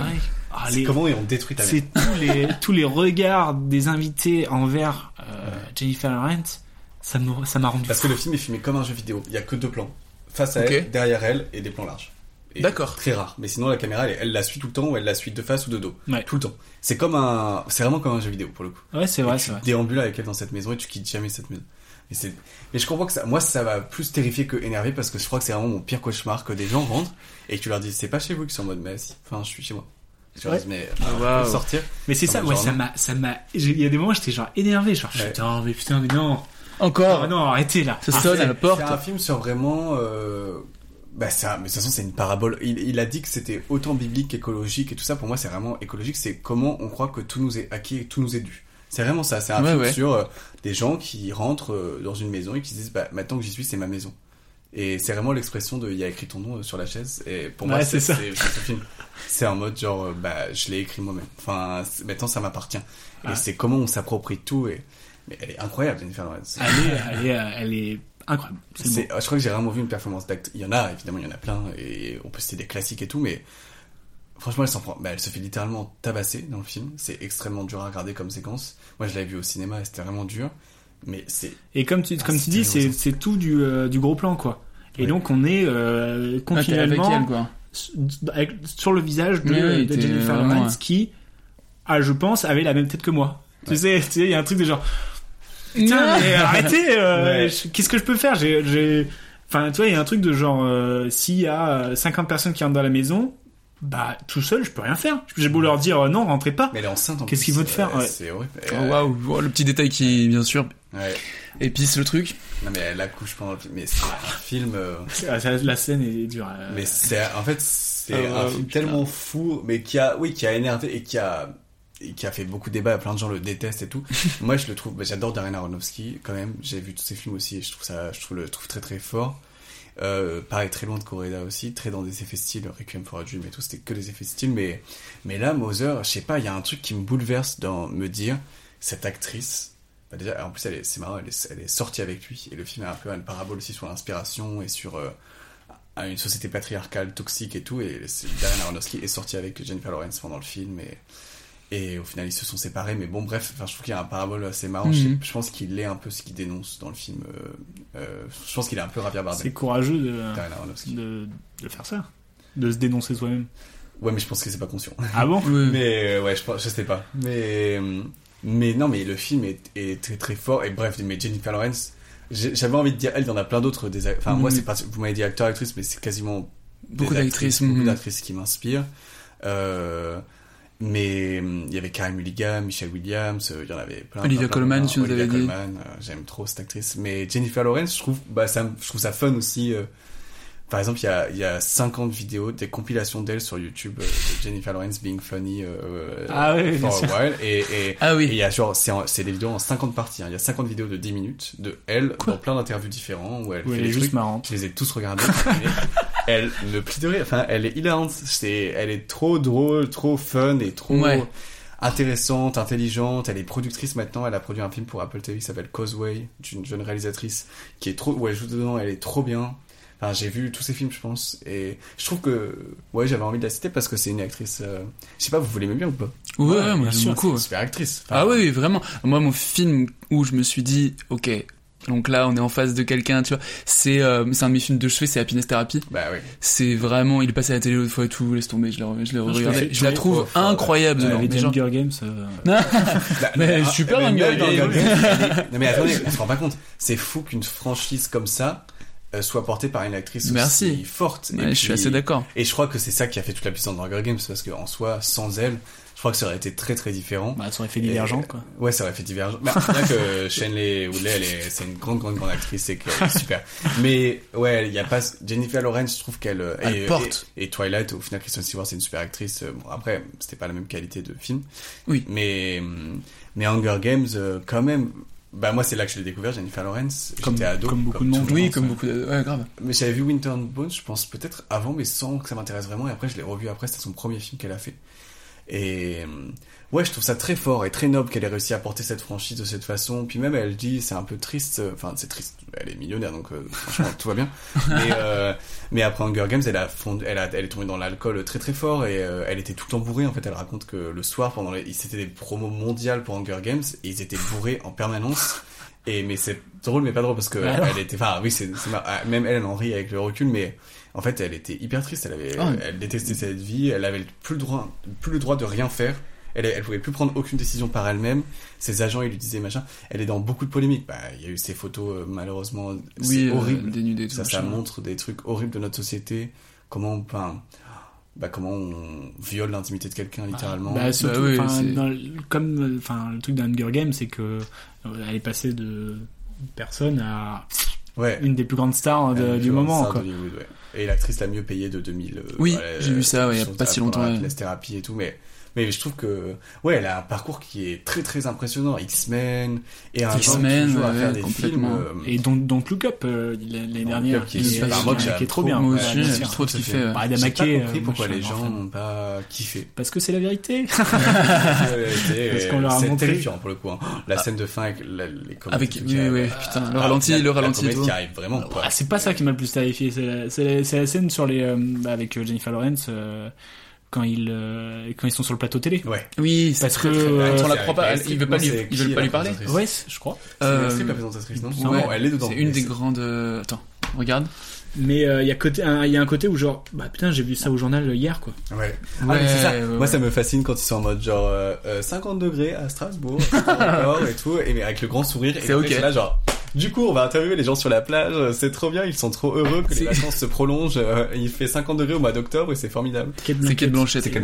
Euh, mais il y a Meryl Streep dedans, bien sûr. Il y a Meryl Streep. Mais c'est effectivement le JT, c'est vraiment ça. Et C'est ça, m'a- c'est ça qui m'a vraiment fait, enfin, qui m'a ter- terrifié parce que vraiment, tu voyais des scènes comme ça dans la vraie vie, tu vois. Ouais. Et, les gens, et les gens ils disaient oh mais non, euh, tu vois. Bah, si. Et le film c'est genre, mais en fait c'est ce qui se passe quoi. Pour moi, le film, il fait l'amour à la personne. Il dit juste, attention, on se comporte comme ça. Mais ça veut pas dire. Enfin, ça nous réprimande pas. Ça, Yeah. ça nous- c'est un constat de, notre comportement et de ce qu'on est en train de faire et du fait qu'on. C'est euh, c'est une histoire c'est et clair. bizarrement les gens se reconnaissent dedans. Donc c'est- Ouais. tu vois, c'est pas en mode, énerve, hein. euh, Non, mais c'est vrai. c'est pas vraiment on dénonce, c'est genre bah je vous raconte une histoire. Ouais. Mais dis donc ton histoire elle ressemble vachement à ce qui se passe en ce moment. Ouais. Ah bon, j'ai pas gaffe. Oh, arrêtez de me saouler et tout. Mais je suis en mode, bah oui, mais il y a quand même peu de films. En fait, à la limite, il y aurait tous les films qui parleraient de la crise climatique. euh, Oui. Où t'es en mode genre, bon, bah ok, c'est un peu arrêté de nous submerger d'images. Là, il y a quand même très peu de films qui parlent de la crise fait, ouais, c'est clair. J'ai une, euh, une petite euh, interview euh, justement de, euh, juste après euh, Mother de Jennifer Lawrence. Je suis tombé euh, ça dernièrement. C'est euh, sur sur ça dernièrement, c'est euh, Actors euh, vs Actors Ah mais oui. de de Variety. Non, connais tu aussi. T'as pas pris le moment où elle dit que c'est la seule euh, héroïne féminine, machin? Non, j'ai pas dit ça. Ok, ça va. Parce monde lui est tombé dessus pour euh, ce qu'elle a dit. Non, c'est pas ça. Ça avec euh, Non, non, non. Euh, Euh, non, moi c'est avec Adam Sandler. Ah, ok. Euh, où, euh, où je rappelle le concept parce que je- la semaine dernière on avait sorti un, enfin un épisode avec Esteban Vial. J'ai aussi euh, trouvé un, un truc avec Adam Sandler en acteur vs actors mais il n'y a pas que Adam Sandler je précise il y a d'autres acteurs. J'adore Adam J'adore, Sandler. mais c'est trop bien. Comment tu fais? Est-ce que tu lis les critiques ou les retours sur tes performances? Non, non, seulement quand ils sont bons. Non, je ne le fais pas, je n'ai jamais vraiment aimé faire la promotion d'un film, faire le travail de promotion, demander aux gens d'aller le voir. Et puis c'est un peu hors de votre contrôle. Normalement, je laisse tomber. Sortir avec le réalisateur était différent parce que c'était comme si nous étions en tournée ensemble. Je revenais à l'hôtel et la dernière chose dont je veux parler ou penser est un film dont il revient de la tournée et c'est tout ce dont il veut parler. Et je comprends que c'est son bébé, il l'a écrit, conçu, il l'a réalisé. Je faisais donc un double devoir en essayant d'être un partenaire de soutien tout en disant Est-ce que, s'il te plaît, pour l'amour de Dieu, je peux ne pas penser à Mother pendant une seconde? Puis il commençait à me lire des critiques et j'étais finalement comme si ce n'était pas ça, aucun de nous ne le faisait. Je ne pouvais pas le faire parce que si je lis, je commence à être sur la défensive, surtout parce que c'est mon mec. Je veux pas donner l'impression dans une interview que je défends ce que nous faisons de quelconque manière. C'est génial ce que nous avons fait. Certaines personnes le détestent et ceux qui le détestent le détestent vraiment. Il n'y a rien à défendre et si je lis une critique négative, je me sens simplement sur la défensive. Je l'aime trop. Mais en fait, c'est vrai que c'est- la raison dont elle parle, ça me fait trop rire. Et vous savez qu'elle s'est cassé une côte sur le tournage de Mother parce qu'elle respirait trop. En hyperventilation, elle s'est cassé une côte. Wow. Et elle avait une petite tente Oula. où elle se réfugiait et elle regardait les Kardashians. Tellement le. Pour couper. Oh, waouh Ah ouais, incroyable mais du coup ouais c'est c'est quoi ton rapport avec les critiques quand ça fait euh, trois ans que t'es sur un film que c'est sorti et que du coup passe t'arrives à et décrocher tu vois ce que je veux c'est dire quand même pas pareil que Jennifer Lawrence. Non, mais bien C'est sûr. des films, euh, on peut pas comparer euh, elle. Je comprends. Enfin, en fait, elle a et même Camille. Du coup, elle me le dit. Elle lit plus le- les. Oui. Même si pareil, c'est pas. Le, je dis pas que Camille et Jennifer c'est au même niveau de célébrité, mais en tout cas en France, je pense que Camille a l'équivalent de célébrité en France, hein, je veux dire, Mhm, par, mhm. par rapport aux, aux acteurs français que Jennifer Lawrence a aux États-Unis. Genre, un Américain, tu lui dis une actrice, il peut dire Jennifer Lawrence. Un Français, quand même, il, il peut dire Camille Camille sort souvent dans la conversation. De plus quoi. en plus. mais c'est surtout Mais le de plus en truc de quand ça fait surtout le enfin le réal il est c'est vraiment Ouais. son bébé pendant trois ans Ah bah oui, c'est sorti ouais, est-ce que ouais. t'arrives justement Mais- à quand t'es chez toi de dire faut pas que je pense au film? Ou alors Non, euh, mais non, non, non. Mais moi, en plus, je suis encore au début. Donc voilà, Camille, elle me dit, elle, elle lit plus, elle en a marre, et en même temps, elle était, trop- je lui partageais que des trucs bien, du coup, elle était trop contente. Après, on a eu beaucoup de chance sur Tony, il y a eu quasiment que des Ouais, bonnes vous avez eu critiques. des bonnes critiques. Donc, euh, c'était trop chouette. Euh, franchement, les retours de projet, on était trop stressés au début, et en fait, franchement, les journalistes sortaient, étaient, à part une journaliste sur, mais je pense, euh, 45 journalistes, 50 journalistes qui ont vu le film, il y en a que une qui a pas aimé, et elle a dit un truc hyper misogyne sur le film, où elle était en mode la pilule contraceptive existe si elle ne voulait pas d'enfant. Ok waouh Ah elle fait quand même ce qu'elle veut. Enfin, Ça va euh, pas. enfin, madame, voyons. ça va pas. Bref, donc voilà, la seule critique vraiment assassine qu'on a eue, et je dis pas qu'il y en a, enfin, je dis pas qu'on n'a pas le droit de pas aimer le film, il y a des gens qui l'ont pas aimé, Ouais, et bien sûr. ok, on peut ne pas y être sensible, mais voilà, sur Tony, c'était une expérience, euh, enfin, moi, j'ai pas eu beaucoup d'expérience. Les drapeaux de papier, ça s'est quand même relativement bien passé. Après, c'était un tout petit film, donc j'ai pas eu vraiment des retours des spectateurs, j'ai plus eu des retours de la presse qui étaient bons. Là, euh, Tony, c'était bon. Euh, après, oui, quand tu tombes, euh, voilà, tu vas. moi, je passe ma vie sur Twitter, malheureusement. Je n'avais pas Twitter avant Tony et je l'ai fait en me disant que ça allait être une bonne promo. Une mauvaise idée. mais euh, non, bien que la plupart des critiques sont trop bien et c'est trop chouette. Mais ouais, des fois. mais tu on te concentres tombe, sur euh, la, la, la, la moins bonne quoi. Ouais, voilà, c'est ça. Tu lis trop. Toujours, On a pareil. euh, dithyrambique, euh, que des bonnes critiques et tout. Et puis voilà, ben là, celle que je vous ai sortie, c'est la négative. Et c'est vrai que c'est dur. Et quand je rentrais chez moi, non, mais c'est compliqué. hein. Enfin, il n'y a pas un moment où je pense pas au film, où je vis pas pour le film, où, euh, où euh, ouais, je passe ma vie à regarder. Mais vraiment, c'était compulsif à la sortie de Tony. Ouais, je bien. passais ma vie sur le Google à actualiser les trucs euh, pour savoir les nouvelles critiques qui sortaient et tout alors que je le sais en plus mes attachés presse sont à côté de moi enfin il n'y a pas de surprise mais mais les tweets pareil je passais ma vie à regarder les tweets à Et oui, il suffit qu'il y ait une personne qui dise, oh bah j'ai pas aimé, je me suis fait chier, et c'est cette personne dont je vais me souvenir. Sur Allosney, il y a 1900 avis, et il y a, il y a un avis qui me marque trop, qui est vraiment quelqu'un qui dit, euh, c'est horrible, j'ai passé le pire moment de ma vie. Je suis en mode, et c'est un compte qui a été créé, qui n'existait pas. Oui, enfin voilà, tu vois, c'est des. Voilà, mais euh, et voilà, c'est fou que ça me marque comme ça alors qu'il y a 1900 avis. Ouais, c'est compliqué, c'est un, c'est dur le rapport à la critique. Mais pour Jennifer Lawrence, je pense que c'est vraiment beaucoup plus compliqué. Ah bah oui, c'est sûr. T'as eu Camille Cotin, on en a parlé sur Tony. Euh, ton premier film, c'était avec aussi Noémie Merlan. Euh, comment ça s'est passé du coup pour euh, les deux? Comment tu les as rencontrés? Et euh, votre Euh, rencontre, tout ça? Noémie, c'était un peu particulier. J'ai- Je suis allé à une avant-première où elle était présente et j'avais écrit le film pour elle. Et je suis allé la voir à la fin du film et j'avais 16 ans, donc euh, bon, bah, elle me connaissait Ah, pas waouh. du tout. Et je lui ai dit, j'ai, tout le monde lui demandait des petits autographes et tout, elle commençait à être un peu connue. Et moi, je lui ai dit, j'ai écrit un film pour vous, il y a mon numéro si vous voulez me rappeler. Et un mois plus tard, elle m'a appelé pour me dire, j'ai lu, ça me plaît. euh, j'ai c'est eu beaucoup ouf. de chance qu'elle ait cette curiosité. Putain, là, vraiment une chance immense. Euh, elle a eu la curiosité de lire, elle m'a dit, ça me plaît, j'ai envie qu'on se rencontre et on s'est rencontrés. Et voilà, elle m'a dit, je, je vais le faire ton film. Incroyable. Euh, donc voilà, ça s'est fait de façon un peu particulière. Et pour Camille, ça c'est façon plus classique. J'avais écrit pour elle aussi quand même, mais euh, bah, c'est passé par son agent. Oui, oui, qui lui a envoyé le scénario. T'es en train de me dire, t'as écrit deux films pour les personnes et t'as eu la personne que tu veux. J'ai eu beaucoup de chance, mais euh, mais c'est vrai que c'est une vraie chance et, et, bah, elles sont très inspirantes toutes les deux, donc c'était facile d'écrire pour elles, mais euh, et voilà. Est-ce que c'est aussi facile de les diriger? Ah ouais. Euh, bah, les deux c'est des immenses actrices. Bah, Guillaume Wix aussi qui est dans Ouais. Les Arbres de Papier, c'est un immense acteur. Mais même les enfants là qui sont dans Tony, c'est C'est trop ouais. Facile. Pour moi, euh, le casting, je sais plus qui avait dit ça, mais c'est quelqu'un d'important. Et je sais pas, j'oublie. Mais qui avait dit le casting c'est genre 90% de la direction d'acteur. Et pour moi c'est vraiment ça. Enfin franchement. Très euh, après oui, tu peux. Bah toi tu dois le voir en tant que comédien, mais effectivement, parfois il y a des endroits dans lesquels tu t'attendais pas et qui te ressemblent pas, auxquels tu dois, dans la- auxquels tu dois faire face. Et t'es en mode ah ok bon ça va me demander plus de temps d'énergie pour un acteur. Moi je suis pas du tout acteur donc je sais pas, mais je leur demande en tout cas et je vois que parfois ils sont plus en mode waouh ok ça va me prendre, euh, il va me falloir deux minutes et je sens que c'est plus dur d'y accéder.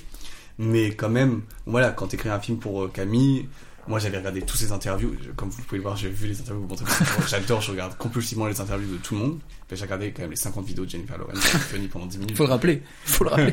donc euh, voilà, bref, j'avais vu plein de choses de Camille, donc je voyais comment elle parlait, j'écrivais avec le son de sa voix et tout, donc, euh, donc euh, je- Le rythme collait bien, quoi. Ouais, voilà. Si ça avait été une autre actrice, ça aurait été un travail, je pense. Oui. Mais là, elle m'avait dit, même quand elle l'a lu, ça me fait plaisir, et je suis content, donc je m'en vante un peu. Mais quand elle l'a lu, elle m'a dit, j'ai rarement lu un film où je vois, je m'entendais exactement parler quand je le lisais. Ah, ça, c'est trop, trop bien. et c'est trop chouette. Enfin, j'étais trop, trop, trop content. Et... Mais euh, et quand t'es sur le plateau, est-ce qu'il n'y a pas une, euh, une, intimidation ou, euh, ou un truc de genre euh, bah, je voulais absolument la voir et là je dois la diriger sachant que c'est une star quoi. Euh, Alors non, que parce toi que- t'es censé avoir quand même la figure euh, d'autorité sur le plateau. Ben, au début, ça, ça peut être un peu intimidant, mais Camille, on s'est quand même vu pas mal avant le tournage. Oui, on a appris à se avant. On était presque, on n'était pas encore devenus aussi amis qu'on l'est maintenant, mais on était quand même devenus proches. Enfin, mais non, pas, pas proches. Avant le tournage, on n'était pas proches parce qu'elle est très professionnelle. Et, euh, et voilà, elle est là pour faire un film à la base, elle n'est pas là pour Travail, se faire des copains, quoi. Enfin, Ouais, ouais. même si après, du coup, elle est tellement sympa, Camille, qu'elle se fait, tout le monde est très vite son amie. mais euh, elle est vraiment très très sympa. Et très très simple. Donc au final, bon bah voilà, c'était professionnel, mais quand même on devenait un peu amis. Oui. Et puis après, au fur et à mesure du tournage, on est devenus très très amis. Pour moi, c'est vraiment quelqu'un de très très cher à mon cœur, Camille. Je l'adore. C'est c'est une immense personne. Vraiment, elle a énormément de valeur et elle est c'est une immense comédienne. Elle travaille euh, énormément. Et c'est trop facile. Du coup, au début, j'étais un peu impressionné j'osais pas trop lui dire le premier jour. Je me disais, oh là là, mais comment je vais lui dire quand si j'aime pas ce qu'elle fait Au Ouais. final, je n'ai jamais pas aimé ce qu'elle faisait, mais Oui. parfois, c'était genre, ok, Ouais, il va ça peut falloir faire partie du job. Ouais. Et tu vas la voir et tu te dis, ouais, c'est Camille Cotin. Genre, bon, bah, il faudrait Bonjour. faire ça un peu différemment. et au final, bah non, mais elle est là pour travailler. Enfin, en fait, Ouais, c'est. Et elle a envie que je lui dise ça. Donc elle est en mode, ah, ok, c'est pas ça. Ok, d'accord, je te fais ça. Et elle change. Et c'est trop bien. Mais la plupart du temps, quand même, elle est très intuitive. Elle a des très bonnes intuitions. Et quasiment tout le temps, les premières prises, c'est, et c'est jamais pas bon. C'est juste que des fois, c'est pas Oui, c'est ce que tu veux, oui, c'est ça, tout à fait. Et donc je vais la voir, elle est en mode ah ok. Et elle change. Mais il y a des scènes de dialogue, je sais pas si vous vous souvenez Anthony, mais il y a des scènes de 10 minutes où ça parle, où elle s'en prend Ouais. plein la gueule au repas et tout. Oui, oui. Il y a plein, je peux lui faire des indications sur chaque phrase, comme à Noémie et Guillaume, mais elle va tout intégrer et elle ressort tout. Et elle te fait des plans séquences où elle, où du début à la fin, c'est parfait. C'est Attends, t'es en train de me dire que Camille Cotin elle est très forte. Camille Cotin est une grande actrice. bah big up à Camille Cotin. et à Noémie, et Et à, Guillaume. Oui, bien sûr. Et à tous les acteurs qui ont joué les enfants, parce qu'on l'a dit. Mais on va en reparler de toute façon dans la scène. Oui, on enfin, va reparler des enfants. Dans la catégorie scène. Dans la catégorie scène. Tu, tu nous as choisi la scène dans Paris, Texas. Euh, la scène où euh, le père va chercher l'enfant, euh, chacun du trottoir. Est-ce que tu veux revoir la scène vite fait ou Bah non, euh, mais tu je, l'as en moi, tête bah, vous vous en souvenez vous aussi Moi, Ouais. c'est bien en tête. Parce Ok. que je suis allé le voir, il est, il est repassé au cinéma. Enfin, il repasse souvent au cinéma. Les cultes et Je suis tout, allé ouais. à la cinémathèque euh, le voir. Ok. Bah parfait. Euh, nous on mettra peut-être un lien parce que il n'y a pas de dialogue. Donc euh, Oui, allez à l'audio, ça va être peut-être moins- Je vais faire peut-être un audio description. On peut faire les bruitages. Et là, il marche et il met son chapeau. c'est parti. Euh, du coup, c'est l'histoire de Paris, Texas, où c'est l'histoire euh, d'une épopée d'un père perdu. Je sais pas si on peut le définir Oui. comme ça, Ouais, euh, qui retrouve son enfant qu'il avait euh, presque abandonné euh, pendant euh, trois ans chez son frère. Et du coup, son frère est devenu aussi le père de cet enfant. Et, euh, et là, c'est le moment où le père va chercher, euh, enfin, il a, il a plusieurs fois allé chercher euh, l'enfant à l'école. Et c'est peut-être le moment où il se rapproche le plus où euh, la complicité euh, renaît et euh, et il accompagne son enfant enfin il il va chercher son enfant à l'école et ils rentrent chacun de trottoir opposé Who is that guy? You know him? Yeah, he's my father's brother. No. They're both brothers. No, they're both they're both fathers. No. I forget it. But both whose father? My father. How, how, how I have two fathers? Just lucky, I guess. Well, bye. Bye.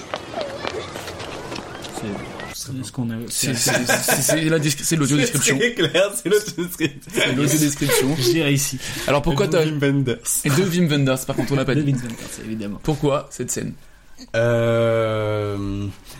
Est-ce que vous aviez vu Paris Texas avant que là on parle de la Non. scène Ah ok. Ben j'adore ce film. Je sais pas ce que vous... Enfin, je trouve ça très très beau et ben, c'est la Palme d'Or quand même de Cannes Ouais. 1986. Ça choisit pas mal de palmes d'or, on sait dire. Oui c'est vrai. mais les bons jurys. Mais oui, mais oui, mais oui. Mais euh... pas comme certaines Palmes d'Or. Ça ne balancera pas. euh, C'est dans Evil. C'est quoi t'as de nouveau À Cast Plus. dire. Non mais Ah, tu peux mais dire. là je suis pas du tout ouvert de le dire mais parce que c'est connu mais euh, bah, en plus il est horrible et il mérite qu'on le balance mais Weinstein avait fait des pots de vin pour euh, Pulp Fiction hein. enfin Pulp Fiction a eu la Palme Ah. d'Or parce que Weinstein a donné de l'argent au jury enfin c'est pour ça ouais. c'est une histoire peut-être que c'était pas si connu que ça mais en tout cas Ça l'est maintenant. ça allait maintenant mais de bref non mais il y a vraiment des trucs euh, voilà il y a des trucs euh, pas nets après c'est pas que Pulp Fiction c'est un mot ici mais juste voilà on le sait qu'il y a des palmes euh, enfin non à part celle-là je crois que Cannes est quand même très très honnête et Oui. enfin bref j'adore ce festival donc c'est pour ça qu'il y a beaucoup de palmes d'or qui Bien viennent sûr, de- bien sûr. enfin, Donc, beaucoup de mes Paris. Texas. donc Paris Texas bref j'adore ce film euh, je le trouve trop trop beau et je l'ai vu plein de fois même si là je l'ai revu et je me suis vraiment dit waouh la différence d'âge quand même déjà n'a aucun sens et très peu probable entre les c'est vrai que le couple en vrai fait- fonctionne pas de ouf bah, fonctionne pas du tout et surtout euh, il en a 60 elle en a 25 là quand ils se revoient et l'enfant il y en a eu 12 Enfin, en fait, non, ouais. elle en a 22 ou un truc comme ça. Enfin, elle était mineure, littéralement, quand euh, il y a eu cette relation. Donc, ça va pas. Bon, il y a des trucs qui vont pas. Ça date de 1986, bon, tant pis, passons outre. Ces choses qui ne vont pas. Mais en tout cas, j'adore le film. Et cette scène, euh, bah, je la trouve trop touchante. En termes de mise en scène, je la trouve trop forte. Elle est hyper simple. Bah oui, j'ai choisi quand même une scène assez simple. Oui. Mais bah comme Coréda, le cinéma de Coréda, encore une fois, j'adore ça. Et je trouve que bah il y a en fait une première scène dans le film où le petit garçon n'y va pas. Ouais. Voit son père et il dit ah, je sais pas qui c'est et il part avec son pote. Et là, une deuxième fois, où le petit garçon, il dit, bah, c'est mon, le, son pote, il lui dit, c'est qui? Il dit, c'est mon père. Mais t'as un autre père? Il dit, oui, bah, j'ai deux pères. Bah, c'est de la chance. c'est ouais j'aime bien cette phrase c'est- c'est de la chance, ça doit être un coup de chance Ça doit être un coup de chance. C'est trop mignon, c'est trop fort. et après, ils se mettent à marcher et ils marchent tout, ils font tout Los Angeles euh, à pied. Enfin, une- en tout cas, un petit endroit de Los Angeles.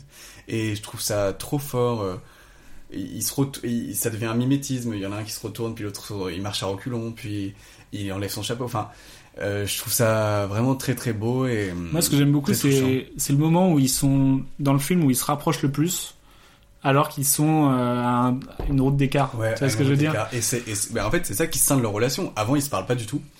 Il y a cette scène et ensuite ils partent en road trip ensemble. C'est ça. C'est très symbolique en plus le fait de traverser la route. De Ouais. faire, tu vois, il y a vraiment. Ah ouais, c'est trop beau, hein. Dans, c'est marrant parce que, enfin, dans ton premier film, euh, la famille, elle est filmée euh, très proche. Enfin, c'est beaucoup de gros plans, c'est pas beaucoup de dialogue, c'est vraiment euh, focus sur les membres de la famille.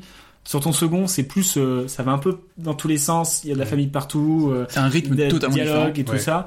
Là, c'est dirait que c'est un peu entre les deux, tu vois. Genre, il n'y a pas de dialogue, il Ouais. y a une distance, mais en même temps, là, ils sont ultra proches. Ouais. Ah, C'est quoi la bonne distance pour filmer une famille pour toi? Ah, je sais pas. Bah, ça dépend de la famille, je pense. Si tu filmes Zone of Interest, une famille euh, littéralement de nazis, je pense qu'il faut être très distancé et les regarder avec une froideur. euh, bah, c'est tout ce qu'ils méritent, quoi. Donc, euh, c'est-à-dire rien, pour pas qu'il y ait de confusion. Mais, mais c'est le nouveau film de Jonathan Glazer. Oui, voilà. il fait beaucoup parler, là. Qui fait, dont il fait beaucoup parler. Le film a l'air.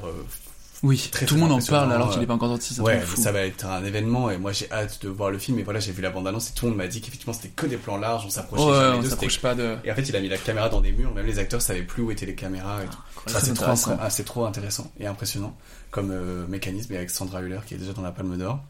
Euh, bref, et, et là il le filme avec une distance, avec une froideur clinique, et pourtant il filme une famille, mais parce que c'est une famille, bah, c'est les bourreaux littéralement, c'est l'un des chefs des camps de concentration, donc euh, horrible. Enfin, c'est je pense les pires personnes au monde qu'on peut filmer. Euh, en tout cas, ils font partie des pires personnes au monde qu'on peut filmer. Et euh, bah, quand tu filmes la famille de Tony, qui pour moi sont des gens euh, ultra chaleureux et généreux, c'est tout l'opposé. Bon bah, ils méritent. bah, après, il y a aussi des plans larges d'Anthony, mais ils méritent qu'on se rapproche d'eux. Ils méritent beaucoup d'humanité. Je crois qu'en fait, ça dépend de la famille, ça dépend des gens que tu filmes, ça dépend de la famille que tu filmes, ça dépend. Je crois que la caméra, elle doit trouver sa distance par. Après, c'est pas la moralité d'un personnage qui doit choisir la distance de la caméra, je pense non plus, parce que le, camé- le, le cinéma va dans des dans des territoires immoraux et c'est Oui, ça qui est sûr. intéressant aussi et de montrer. Bah là, il y a tout un phénomène avec le consentement que j'ai pas vu, donc je, vais pas du tout euh, parler du film parce que je l'ai pas vu. euh, Ah, c'est mais- filmé proche, par- apparemment. hein. Ouais, justement. Ça, et, et beaucoup de choses sont filmées et tout. Après, c'est pas une famille, mais bref, bon, en tout cas, tout ça pour dire que le personnage, voilà, la caméra, chacun trouve, chaque cinéaste trouve sa distance avec ses personnages. Mais euh, quand tu fais euh, le Joker sur un personnage complètement immoral, Mm. au final, la caméra elle est très proche de lui, mais donc ouais, c'est pardon. Au final, ça répond et ça répond pas. Mais ce que je veux dire, c'est que, enfin, je sais pas ce que vous en pensez, mais c'est dur de trouver. Ah oui. Ah bah, bien sûr, c'est- ouais, a pas de, pour moi, il y a pas de vérité générale. Je pense que, je pense que voilà, chaque film mérite sa mise en scène. En fait, euh, que ça, ça- ça dépend ce que tu veux raconter. C'est- C'est-à-dire, euh, euh, si tu fais le même film avec des gros plans et, un- et le même film avec des plans plus larges, c'est pas le même message que tu reçois en tant que spectateur. Donc Ouais. c'est un choix, mine de rien, qui est très très important. Et je pense qu'on est rarement, euh, on se met rarement à la place d'un membre de la famille. Tu vois ce que je veux dire? Je pense que on a, on a tout le temps une distance. Enfin, le spectateur a une certaine distance. Soit il se cache pour regarder la famille, mais dans tous les cas, jamais on se met euh, à se dire euh, ah je suis dans cette famille. Il y a vraiment un truc de Oui. j'observe cette famille. Alors en fonction des rapports de chacun, des fois on a envie d'être plus ou moins loin. Mais je pense qu'il n'y a jamais ce truc de genre euh, on fait partie de la famille. Il y a à côté soit on est une petite souris, soit on Mm. voit ça de loin, soit on voit ça de très loin. Mais pour moi, le plus fort, c'est quand t'arrives à. Et c'est là où Correda est très fort dans une affaire de famille, même quand il fait. Euh... Nobody Knows, ou quand il fait. Nobody Knows, c'est filmé un peu plus proche, mais quand il fait No- Notre petite sœur ou euh, Tel père, tel fils, qui est filmé quasiment qu'en plan large, c'est réussir. Tel père, tel fils, c'est pas très chaleureux, mais en tout cas, dans une affaire de famille, réussir à faire ressentir une chaleur et une proximité avec ses personnages sans forcément des plans serrés. Ouais, ouais. Que c'est pas parce que tu filmes pas en portrait que t'es pas proche de tes personnages. Parce que. Une Ouais, il y a affaire de le- famille. Il y a le côté filmée- petite souris, Ouais. justement. De genre, Ouais. on est dans un coin de la pièce, on n'a pas envie de Et les on déranger, regarde. tu vois. Et, mais pourtant, on peut s'en sentir très proche quand même. Oui, oui, on- identifié. bah, ouais, on, s'identifie complètement. Et une affaire de famille, c'est une famille très très humaine et qui mérite beaucoup d'humanité. Et ils les filment pas non plus avec une complaisance de genre, ouais, je suis collé à leur peau Totalement. et tout. Et pourtant, on ressent complètement. Je pense que l'humanité mérite de l'espace aussi. Et l'inhumain, on est obligé d'avoir de l'espace. Oui, oui, oui, c'est clair. Mais l'humanité, on peut avoir une certaine distance avec des gens très humains et, et sans leur enfin, je veux dire, sans les déshumaniser pour autant, qu'ils soient tout aussi, là je parle d'une affaire de famille évidemment, mais euh, voilà, enfin c'est, bref, c'est compliqué. Ouais, Et- il y a- non, il y mais a bien pas- sûr. En même temps, il n'y a pas Mais forcément oui. de bonne réponse. Ouais, euh, à cette et je crois que pour moi, euh, voilà, il faut pas. euh, En tout cas, un metteur en scène, moi j'aime bien me dire que vraiment chaque film mérite sa mise en scène. Et que plus que. ah bon, bah, il faut que je trouve ma patte, parce qu'évidemment, on a une patte ou machin, mais genre. Et je l'appliquerai, euh, voilà, je vais faire les mêmes schémas de mise en scène pour tous mes films d'Arena Aronofsky. Au final, il filme ses films très différemment. Même Koreeda, il trouve une certaine distance ou non. Il y a des, évidemment, il y, a des, il y a des motifs, il y a des plans similaires et tout, mais il y a quand même. euh, voilà, déjà, on choisit pas le même style d'image. Genre, tel père, tel fils, c'est ouvert. Une affaire de famille, c'est très chaleureux. Ça a rien à voir parce que c'est des choix. On peut pas Ouais, ouais. appliquer des recettes à chaque film. Non, non, mais C'est très. Bon, pas trop. Si, c'est- si, très vraiment intéressant. intéressant. Bien sûr. On en veut commencer à en parler, mais pour les enfants, donc dans Paris, Texas, il y a un enfant qui est plutôt, plutôt bon. Et, euh, et là, c'est ce que aussi t'as réussi euh, avec Tony. On se disait, c'est que les cinq sont vraiment super. Et euh, franchement, c'est pas facile parce que parfois on voit des films et les enfants, malheureusement, c'est À vous de balancer des exemples. Ça sera un cast plus. Prenez l'abonnement et on balance les noms. On veut les comment Quoi T'as dit quoi Non, rien. je- Ah non Ça sera pas coupé. Non, à la fois c'est toi qui que c'est fais le montage. montage. tu fais ce que tu veux. euh, non, on se demandait euh, comment ça s'est passé le casting des enfants pour euh, pour Tony et euh, et comment t'as fait tes choix tout ça. Euh, c'était un long casting, c'était Sophie Nenedodovic, ma directrice de casting que j'adore, euh, que j'embrasse, qui est trop trop forte et qui est vraiment extraordinaire. Euh, on a vu euh, 250 enfants. J'étais sûr. Un énorme chiffre. Ah ben non mais oui et, et elle on a vu je pense euh, enfin en plus dans les il y avait des tapes et tout donc il y a ça devait faire 400 enfants en tout tous ils étaient très très enfin pas tous évidemment mais il y en a la plupart quand même ils étaient assez impressionnants moi je m'attendais pas à ça je me suis dit ouais ça va être très compliqué Ouais. et au final on va en trouver un seul qui sera bien et ce sera lui mais pas du tout il y en a plein C'est Harry Potter pour moi ce que tu me racontes. Ah, L'élu. Il y a- il y a en plus euh, Le doc, là. Ah, ça va- ça va me briser le cœur, ça. mais De quoi j'arrive pas à savoir Quel documentaire mais oui ça va ça va être extrêmement triste je pense mais Daniel Radcliffe, il a fait un documentaire avec euh, son cascadeur qui s'est euh, Ah, qui, qui est en fauteuil depuis une chute dans un des films et du coup HBO sort un, un documentaire de Daniel Radcliffe avec euh, ce gars-là. Et toi tu te disais ça- Non, ah bah, le film a l'air très beau, mais la promotion qu'ils en font, ça a l'air hyper putassier et tout. Genre, Pas faux, trop bien, on fait de l'argent sur le mec qui est en fauteuil roulant. Je suis en mode, bah, même le pauvre, enfin, il a un peu de décence. Enfin, Peut-être, c'est vrai. Mais c'est la promotion. Je pense que le film est plus intéressant et plus noble. Moi, j'ai lu un, oui. un bouquin des, euh, de, Fokinos. Il a fait euh, numéro David 2. Funkinos. Ouais, David Funkinos. Je sais pas ce que j'ai dit. Il a fait. J'ai entendu, j'ai entendu fucking house. il a- très très Fucking Kassovitz. Fucking Kassovitz. Euh, non, il a, il a fait un livre où il a inventé la vie de celui qui a pas été choisi euh, dans Harry Potter.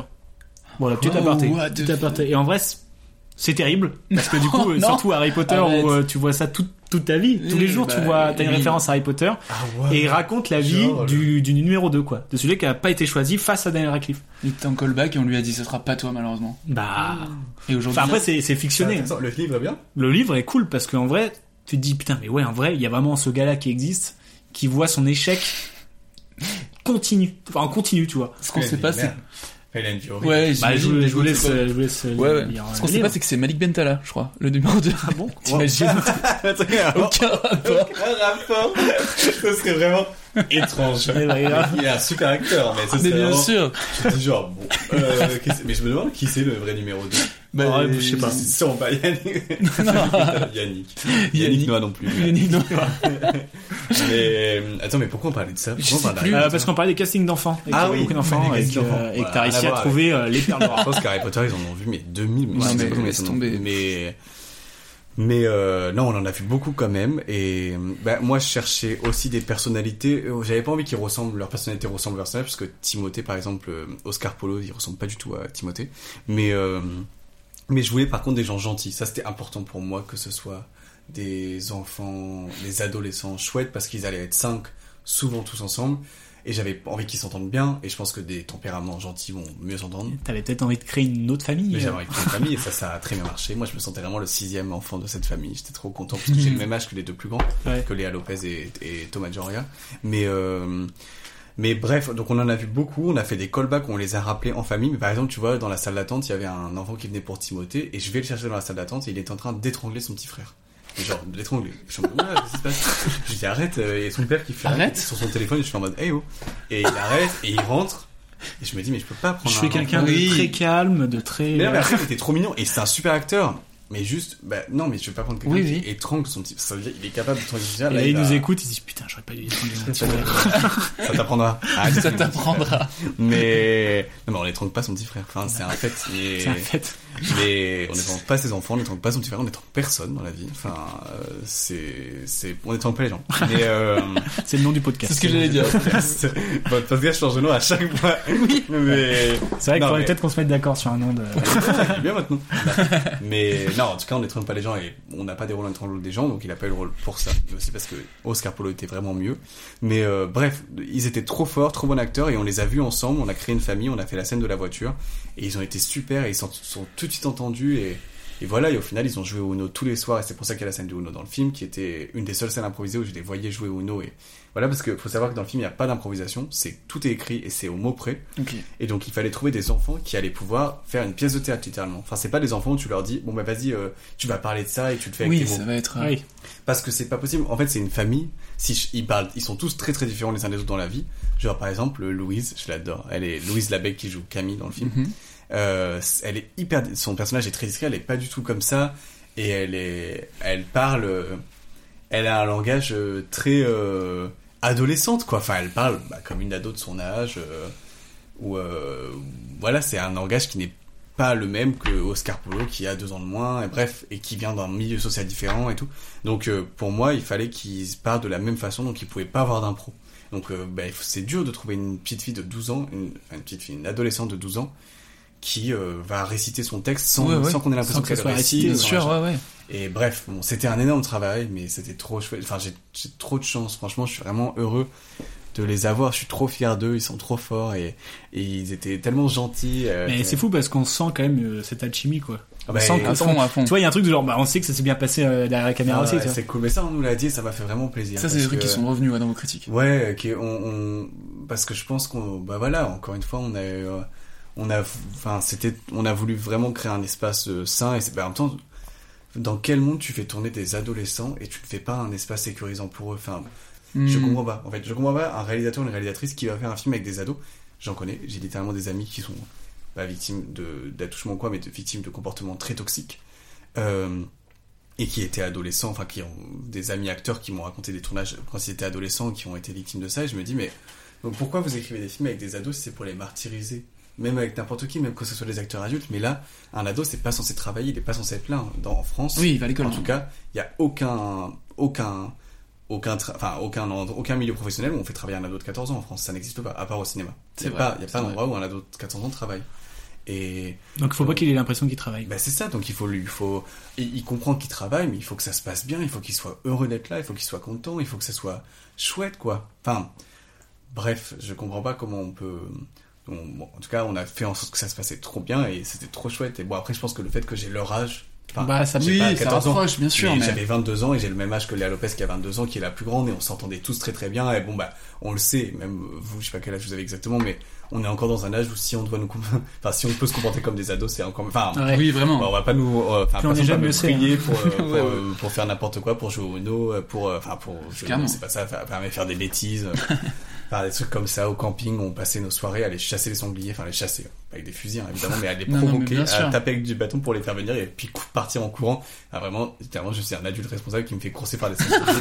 c'est pas un truc foufou, hein, j'en ai bien conscience. On dirait trop. Euh, j'ai l'image et j'aime bien. mais oui, mais on dirait trop, vous voyez l'interview des deux jeunes euh, aristocrates qui sont en mode genre. Oui, nous fait avons, peur notre maman. Oui, oui. On cachés dans les bosquets, tu nous avons fous, Je me fait- fait chasser par des sangliers. Ce n'est pas. Je pense que c'est pas un truc de fou. On se cachait, on faisait boue, Oui, vous êtes vous. Mais au lieu d'être On faisait responsable et juste de leur dire arrêtez de vous faire crosser par les sangliers, j'étais vraiment le premier à, à avoir envie de qu'on se fasse crosser par des sangliers, et c'était rigolo. Encore une fois, c'est pas foufou, mais bon voilà, moi j'étais le, j'étais partant pour faire des bêtises avec eux et ça nous a beaucoup rapprochés. On s'est. Et bah, ça, se, ça se ressent dans le film en tout cas. Ouais, c'est clair. Et euh, bah, je crois qu'on arrive à la fin parce qu'en plus tu vas, tu vas pas Quelle heure t'arrêter. il Il est 38. 16h39. Oh, ça va. Il reste une Ouais. petite, un petit jeu. On finit Ah, toujours vas-y. par un petit ah, jeu. cool. C'est cool. Et on va voir si vraiment tes rêves, mais franchement, on a Euh. l'impression que ça va bien se passer au vu de, au vu de, de l'obsessionnalité Ah, non. que tu as sur tes rêves à toi. Ouais, On a des questions sur les rêves que tu nous as donnés. Vas-y. We need a break. Let's play a game. What kind of game? Of this great game. Euh, en gros, c'est t'as vraiment la ref. Ok. Donc on va te poser des questions sur tes refs, voir si t'as vraiment la ref. Ok. C'est Ok, ok, vas-y. C'est du coup, c'est la honte si j'avais pas. Un Pas peu, ouais, tout. vraiment. C'est la honte. Si, il y a vraiment. Le gars est horrible. Hein. Vraiment, pas du tout. Vous êtes, vous êtes euh, le genre bad de cop. petit ange. Ouais, c'est ça, good cop. bad Good cop. bad cop complètement. Non, en fait, je suis juste honnête. en fait. bad cop. Euh, quelle affirmation est fausse sur, Sur le film Manchester. de Manchester by the Sea? Ok. Initialement, Matt Damon devait tenir le rôle titre, mais il n'a pas pu car il tournait euh, seul sur Mars. Oui, c'est vrai. Il existe vraiment une ville qui s'appelle Manchester by the Sea. Ah, mais ça, je sais pas. Ah, mais attends. Pardon. Ah, non. T'inquiète, t'inquiète, t'inquiète. Non, j'avais pas compris. Il y a une Je affirmation. qu'il fallait que tu dises oui ou non à chaque fois. Ah non. Ok, je suis Il y en a une des Tu quatre. vas voir. Il y en a, Ok, une pardon, qui- je suis bête, il y je en a trois vraies et une fausse. Le scénario du film faisait partie d'une liste très restreinte des meilleurs scénarios n'ayant pas pu se réaliser en 2014. Et enfin, Michelle Williams est en réalité le deuxième choix du réalisateur qui aurait souhaité Olivia Colman comme premier choix. Une autre de pas du tout le même âge. Pas du tout. Non, ça c'est pas possible. Euh, attends. Bah, Mais c'est le- trouvé. une fausse, Mais le premier, c'est vrai. Oui. C'est Matt Damon. Euh, Parce que, mais même, euh, non, il a pas coécrit, mais je crois qu'il était vraiment très très proche. Exactement. Il est producteur du film. Mais même, il lui, dit, Exactement. il lui dit merci quand il reçoit son Oscar. euh, Casey Ah ouais, Affleck, ouais. Ah ouais, trop beau. Ben non, mais ils sont très, enfin, en tout cas, Matt, Da- Matt Damon et Ben Affleck sont très très Bien sûr, ouais, ouais. Casey Affleck était déjà là dans le film de Gus Van Sant, euh, qui est trop bien, euh, Will Hunting. Good Will Hunting. Ah, il est dedans? Ouais, Casey Affleck il est dedans. Il joue le petit frère euh, vraiment très con euh, Ah, de. Ben Affleck, le petit frère de Ben Affleck. Et du coup, bah, tout le reste était vrai, sauf effectivement Ah, la raison. Donc, il y y a Mais vraiment il y a une, une s'appelle Manchester the Sea. Bah oui, Manchester Sea. Mais c'est sûr, il l'aurait inventé. Et vraiment, euh, en 2014, il faisait partie, le scénario faisait partie d'une liste très restreinte des ils, ils avaient fait Ah une ouais liste noire. Alors, eux, je ne sais pas trop qui, mais en tout cas, des, des- genre des meilleurs scénarios qu'ils avaient vus dans l'année 2014. Tout ça pour dire que, effectivement, Kenneth Lonergan est certainement un putain de scénariste. Bah non, mais... Ah putain, mais je savais pas ça, c'est ouf. Ouais. Mais Olivia Colman, oui, c'est. J'ai bien tenté. Euh, quels sont les noms des personnages de Casey Affleck, Michelle Williams et Lucas Hedges dans le film? Alors, Patrick. Oui. Euh, ah putain, c'est dur. En plus, à chaque fois. Tu vas t'en vouloir. Parce que Patrick, ça me marque à chaque fois. Je me tout... À chaque fois que je, revois, que je revois le film, je suis en mode. Mais tu m'étonnes qu'il est triste, il s'appelle Patrick. Il a pas de moustache, Non, c'est mais très c'est bizarre. un, un nom trop chouette, mais c'est marrant parce que c'est un, il est vraiment ado dans le film. Ouais, ouais. Et tu vois peu, ouais, je sais pas, Non, mais bien sûr. personnages qui s'appellent Patrick dans des films. Euh, c'est vrai pour les gens qui s'appellent Patrick, mais enfin, c'est un super, encore une fois, c'est un chouette prénom, mais juste dans le film, c'est, ça dénote. Mais du coup, ça dénote tellement que je me souviens pas, attends, il y en a un qui s'appelle Lee, mais ça, c'est le frère qui meurt, je crois. Non, Mm, ah, mais non, non, c'est Lee Chung, c'est non, c'est lui. Exactement. Et, et elle, euh, merde, son prénom, en plus, c'est la... Attends, En tout cas, t'as le nom de famille, c'est déjà chouette, Je me refais tout le film dans la tête là. Et je me souviens pas quand on dit son prénom à, à elle. Je sais pas. Randy. Ah ouais, ok, ok, ouais, je l'ai. Non, mais t'étais Ah, pas mal, t'étais on- pas mal. t'es On te chaud. le valide, on te le valide. Bien sûr. Euh, quel, euh, là, on passe à Jennifer Lawrence. Ok. Quel rôle iconique de saga a-t-elle loupé à l'audition? Hermione dans Harry Potter, Daenerys dans Game of Thrones, Bella dans Twilight ou Rey dans Star Wars? Bah non, mais c'est Bella Montoya, je crois. Tout à Non fait, Oui, c'est ça. tout à fait. Oui, oui, je crois que je me souviens qu'elle l'ait dit. Et, attends, et tout le reste c'est faux du coup? Oui, oui, Ah tout le reste c'est faux. complet, complet. Oui, mais euh... mais elle aurait été bien dans Toilette aussi. Enfin, en À fait, j'avoue que j'ai jamais vu Toilette, donc euh, je sais pas exactement. Je sais, j'ai juste vu le dernier parce que je suis allé avec une amie au cinéma qui avait trop envie de le voir. Et pas j'ai hein. vraiment rien compris du coup parce que j'avais pas vu les autres et surtout ouais c'était pas. Pas bien. Il y avait toute une scène où, mais après j'ai même parlé avec des fans de Toilette qui sont d'accord donc là franchement il y a personne qui peut me contredire. Mais apparemment le dernier est vraiment le plus mauvais et il y a une scène où il y a genre toute une bagarre. Mais Et en fait tout c'est ridicule, En fait tout le monde, tous les personnages principaux meurent et tout le monde en mode genre non et dans la salle je me souviens très bien en mode genre non je mode, bah je sais pas. Et au final en fait c'est tout c'était dans leur tête. Bref. Oh là là. Cliché. Super. Oui. Euh, quelle distinction de Jennifer Lawrence n'a-t-elle pas reçue? Je vais t'en donner quatre. Il y en a une qu'elle n'a pas reçue, les autres, elle les a reçues. Le People's Choice Award de la meilleure alchimie à l'écran, le Teen Choice Award du meilleur baiser, le MTV Movie Award du meilleur combat, ou l'Empire Award de la meilleure chute. Il y en a un, il a pas reçu. Elle a Ah. reçu les trois autres. Ah oui, parce que le meilleur baiser, je pense qu'elle l'a reçu, et le meilleur alchimie, elle a dû le recevoir avec euh, Pour le même- ou l'autre là. Dans... pour le même film. Oui, mais ça pour un. Ah pour Happiness. Ah mais bien sûr, bah elle le mérite. Euh, Elle le mérite. Elle le Genre, She deserves it. je suis tout le temps le meilleur baiser. Elle, elle le mérite. Non, non, parlais pour l'alchimie, je parlais pour l'alchimie. C'est ça. Et non, mais de toute façon, euh, bah, elle mérite tous les prix. Mais euh... alors attendez, il y avait quoi L'Empire de la meilleure chute bah, Ou le MTV Movie Award du meilleur combat. Mais je pense qu'elle a reçu ça pour Hunger Games ou un truc comme ça, non? Combat, tu dirais? Qu'elle a reçu? Chute. Ou la chute, bah, en temps, quelle chute elle fait la belle? Bah, dans, oui, dans Happiness Therapy, elle fait une chute quand même, mais je vois pas, elle aurait reçu un truc pour ça? Non, je sais pas. Dites-moi. Ah, T'as une chance sur deux, du coup. Bah non, mais moi je pense qu'elle a t'étais sur reçu. la bonne moi voie. je pense que le, le combat elle a reçu et que la chute elle a pas reçu. Eh, c'est Eh, bien joué. Tout à fait, tout à fait. Mais le combat elle a reçu pourquoi du coup pour Hunger Games? C'est Hunger Games. Ah oui, c'est ça. Hunger Games. MTV, oui, c'est les ados et tout, donc euh, oui. Ah, attends, mais c'est des trucs niches là. T'as vu ou pas? T'es chaud, hein T'es très très chaud, hein. Bon, là, ça Euh, va on être facile. passe euh, au réel. Ça va être très facile. Euh, quel film il n'a quel film pardon il n'a pas réalisé? Je vais t'en dire quatre. Il y en a un qui l'a pas réalisé. Euh, Distance, Airdoll, Les Liens du sang ou Après la tempête. Euh, les liens du sang. Tout de suite. Allez, c'est cash. Bah oui. Passe à la suite, tout de suite. Mais attendez, moi j'ai trop envie qu'on joue tous ensemble. Là, il y a que moi qui joue. Moi je peux pas vous poser des questions. J'ai vous demander vos rêves avant de venir. Ouais, ça serait un nouveau concept. Un nouveau concept. Euh, quel est le nom, et je crois que tu nous en as parlé, le nom de son livre? Ah oui, ouais. On a quatre propositions. Ah, vas-y. Ciné-moi quand je tourne mes films derrière la caméra ou photos de famille. Quand je tourne mes films. Bien sûr, évidemment. Il est chaud J'avais trouvé cinéma, je trouvais ça cool. c'est ça. Ça comme mon livre. C'est vraiment... que personne ne lire. Mais je vais l'écrire dans très longtemps. Alors sur la scène maintenant. Ok, vas-y. Qui des deux traverse la route pour rejoindre l'autre en premier? Mais en plus, t'as dit traverse la route et dans ma tête, je suis en mode, ouais, il traverse la route, je m'en souvenais pas. Euh. Bah, c'est le petit, je pense. C'est le petit. Non, c'est le. Bah, non, mais j'ai vu ta tête. c'est- Ah non, mais non, je suis très mauvais comédien C'est finalement. le père qui traverse la route. Non, tu fais sincère, c'est donc. euh, ok, c'est le père. Mais tu vois, là, ouais, je m'en souvenais pas. C'est grâce à toi. Ok, super. J'avoue ma défaite. Dans, C'est ce- pas trop mauvais perdant. Non, ça va. hein, ça va. Dans cette scène, il y a un léger faux raccord, lequel? L'enfant n'avait pas de veste, et après là. Le chapeau n'est pas le même. Ils étaient sur le trottoir opposé au début de la scène. Ou l'homme qui, a fait, qui fait la circulation a un panneau stop, puis deux sur la- le plan Ah, d'après. ça c'est possible parce que je me souviens du panneau stop où j'étais en mode genre waouh. Mais alors attends, c'est fou, euh, j'adore cette information, je la connais pas. Mais je suis trop content de savoir un fa- J'aime trop, vous avez Michel et Michel sur Allo Ciné. Bah, on les a reçus dans le podcast. Quoi? Mais c'était quand? C'était il y a un an et demi maintenant. Ah mais c'est pour ça, c'est parce que j'ai C'est l'autre regardé format. les invités et tout. euh, et j'en ai écouté. que- Enfin ah oui, ah c'était quoi alors là Parce que je veux trop écouter. Ils sont Bah, trop cool. En fait, avant, on faisait, euh, On faisait un une thème. partie où on était que tous on les deux. discutait de nous du thème et après on discutait avec des gens de ce thème.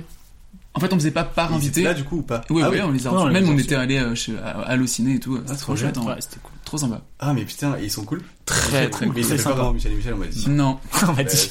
on m'a dit. vraiment genre. Ah oui, parce qu'il est venu faire une présentation et elle était en mode genre. Et j'étais en mode, mais attends, je reconnais cette voix, c'est Michel. Ouais. En mode genre, ce n'est pas Michel, c'est en mode, oh, trahison. Mais euh, attendez, pourquoi on parle de. Ah oui, non, mais, ah, Oui, bah, oui. non, mais je sais pas, de Alors, le je sais raccord. pas. C'est les panneaux stop Non, Non. Non. c'est l'enfant qui n'a pas de veste. Quand il, a, Attends, quand il attend, je te montrerai. encore. Ouais, c'est Ah ouais, en vrai. Mais, Ah ouais, moi, il y a une théorie où éventuellement il a la veste dans son sac. Mais non, la on théorie, a vu le sac qui est très plat. Alors du coup, J'ai déjà mis mon manteau dans mon sac et c'est jamais. C'est vous qui avez trouvé ce faux raccord c'est un c'est ce barjo là. Bah, c'est génial. Attends, mais faut que tu fasses euh, Michel et Michel. Ouais, je pense. Alors, Waouh, mais donc regarde là c'est la scène. plan. Regarde, regarde. Là, on est d'accord qu'il n'y a pas de manteau, euh, il peut pas être dans le sac. Ok. C'est encore plus frappant sur le, le- le profil. Là, il a pas de Tac. tac, tac, tac. Là il s'en va. Il s'en va. Attends, attends, laisse. Là, Là, le sac, il il- n'y a pas de place pour un, pour un manteau.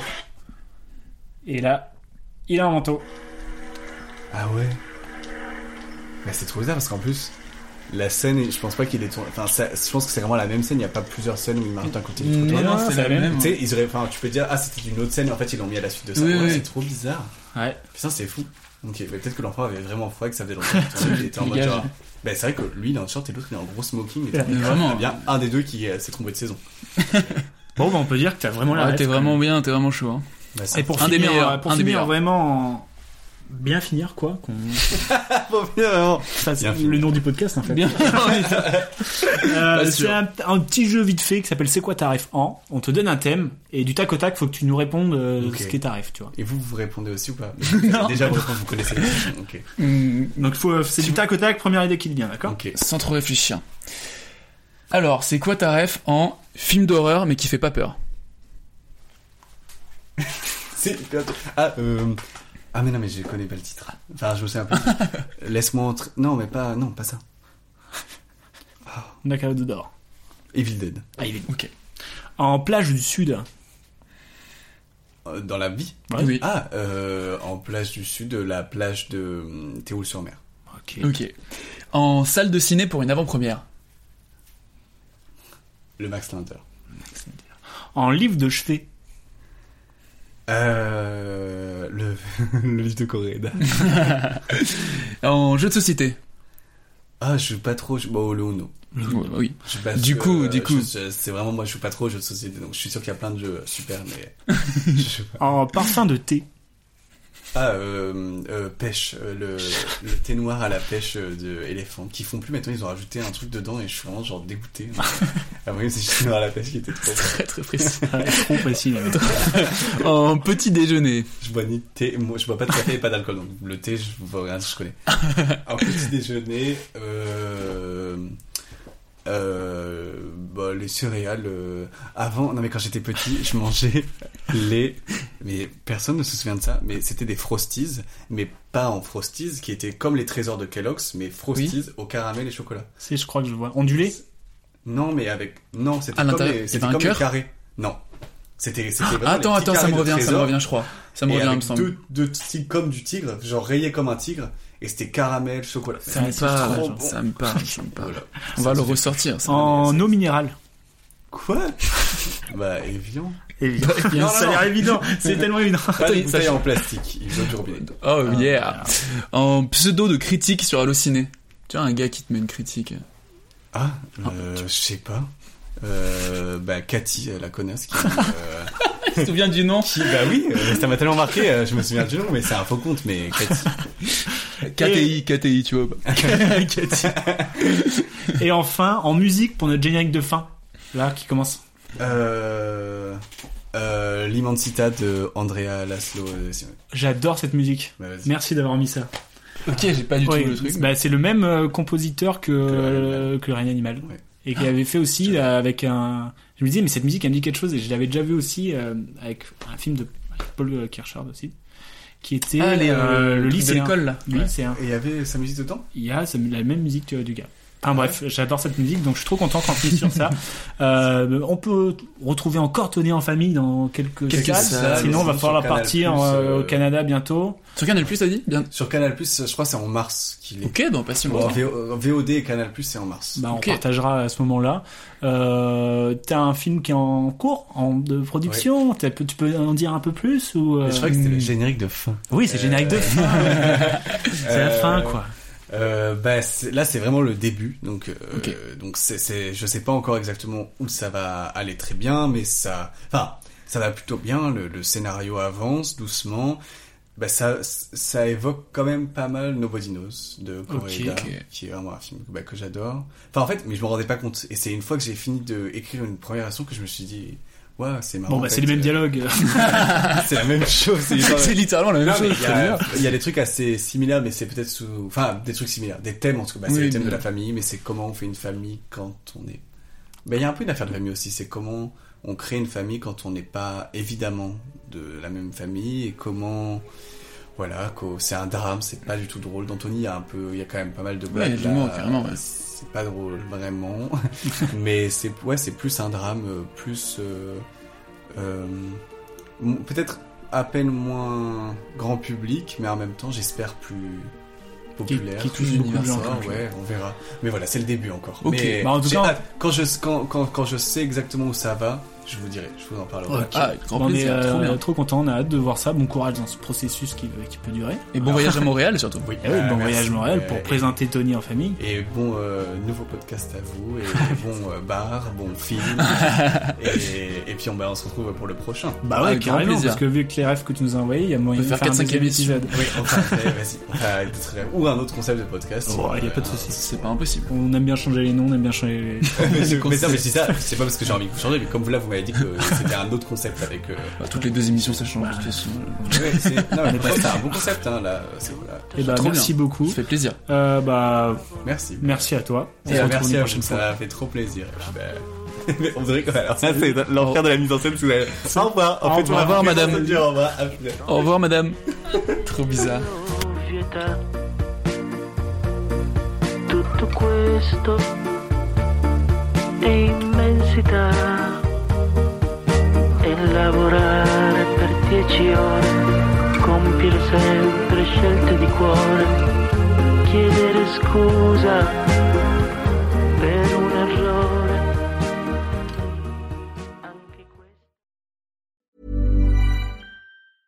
Hey, it's Paige DeSorbo from Giggly Squad. High quality fashion without the price tag. Say hello to Quince.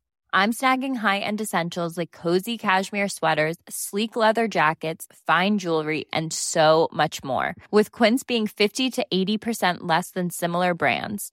And they partner with factories that prioritize safe, ethical, and responsible manufacturing. I love that. Luxury quality within reach. Go to quince.com slash style to get free shipping and 365 day returns on your next order.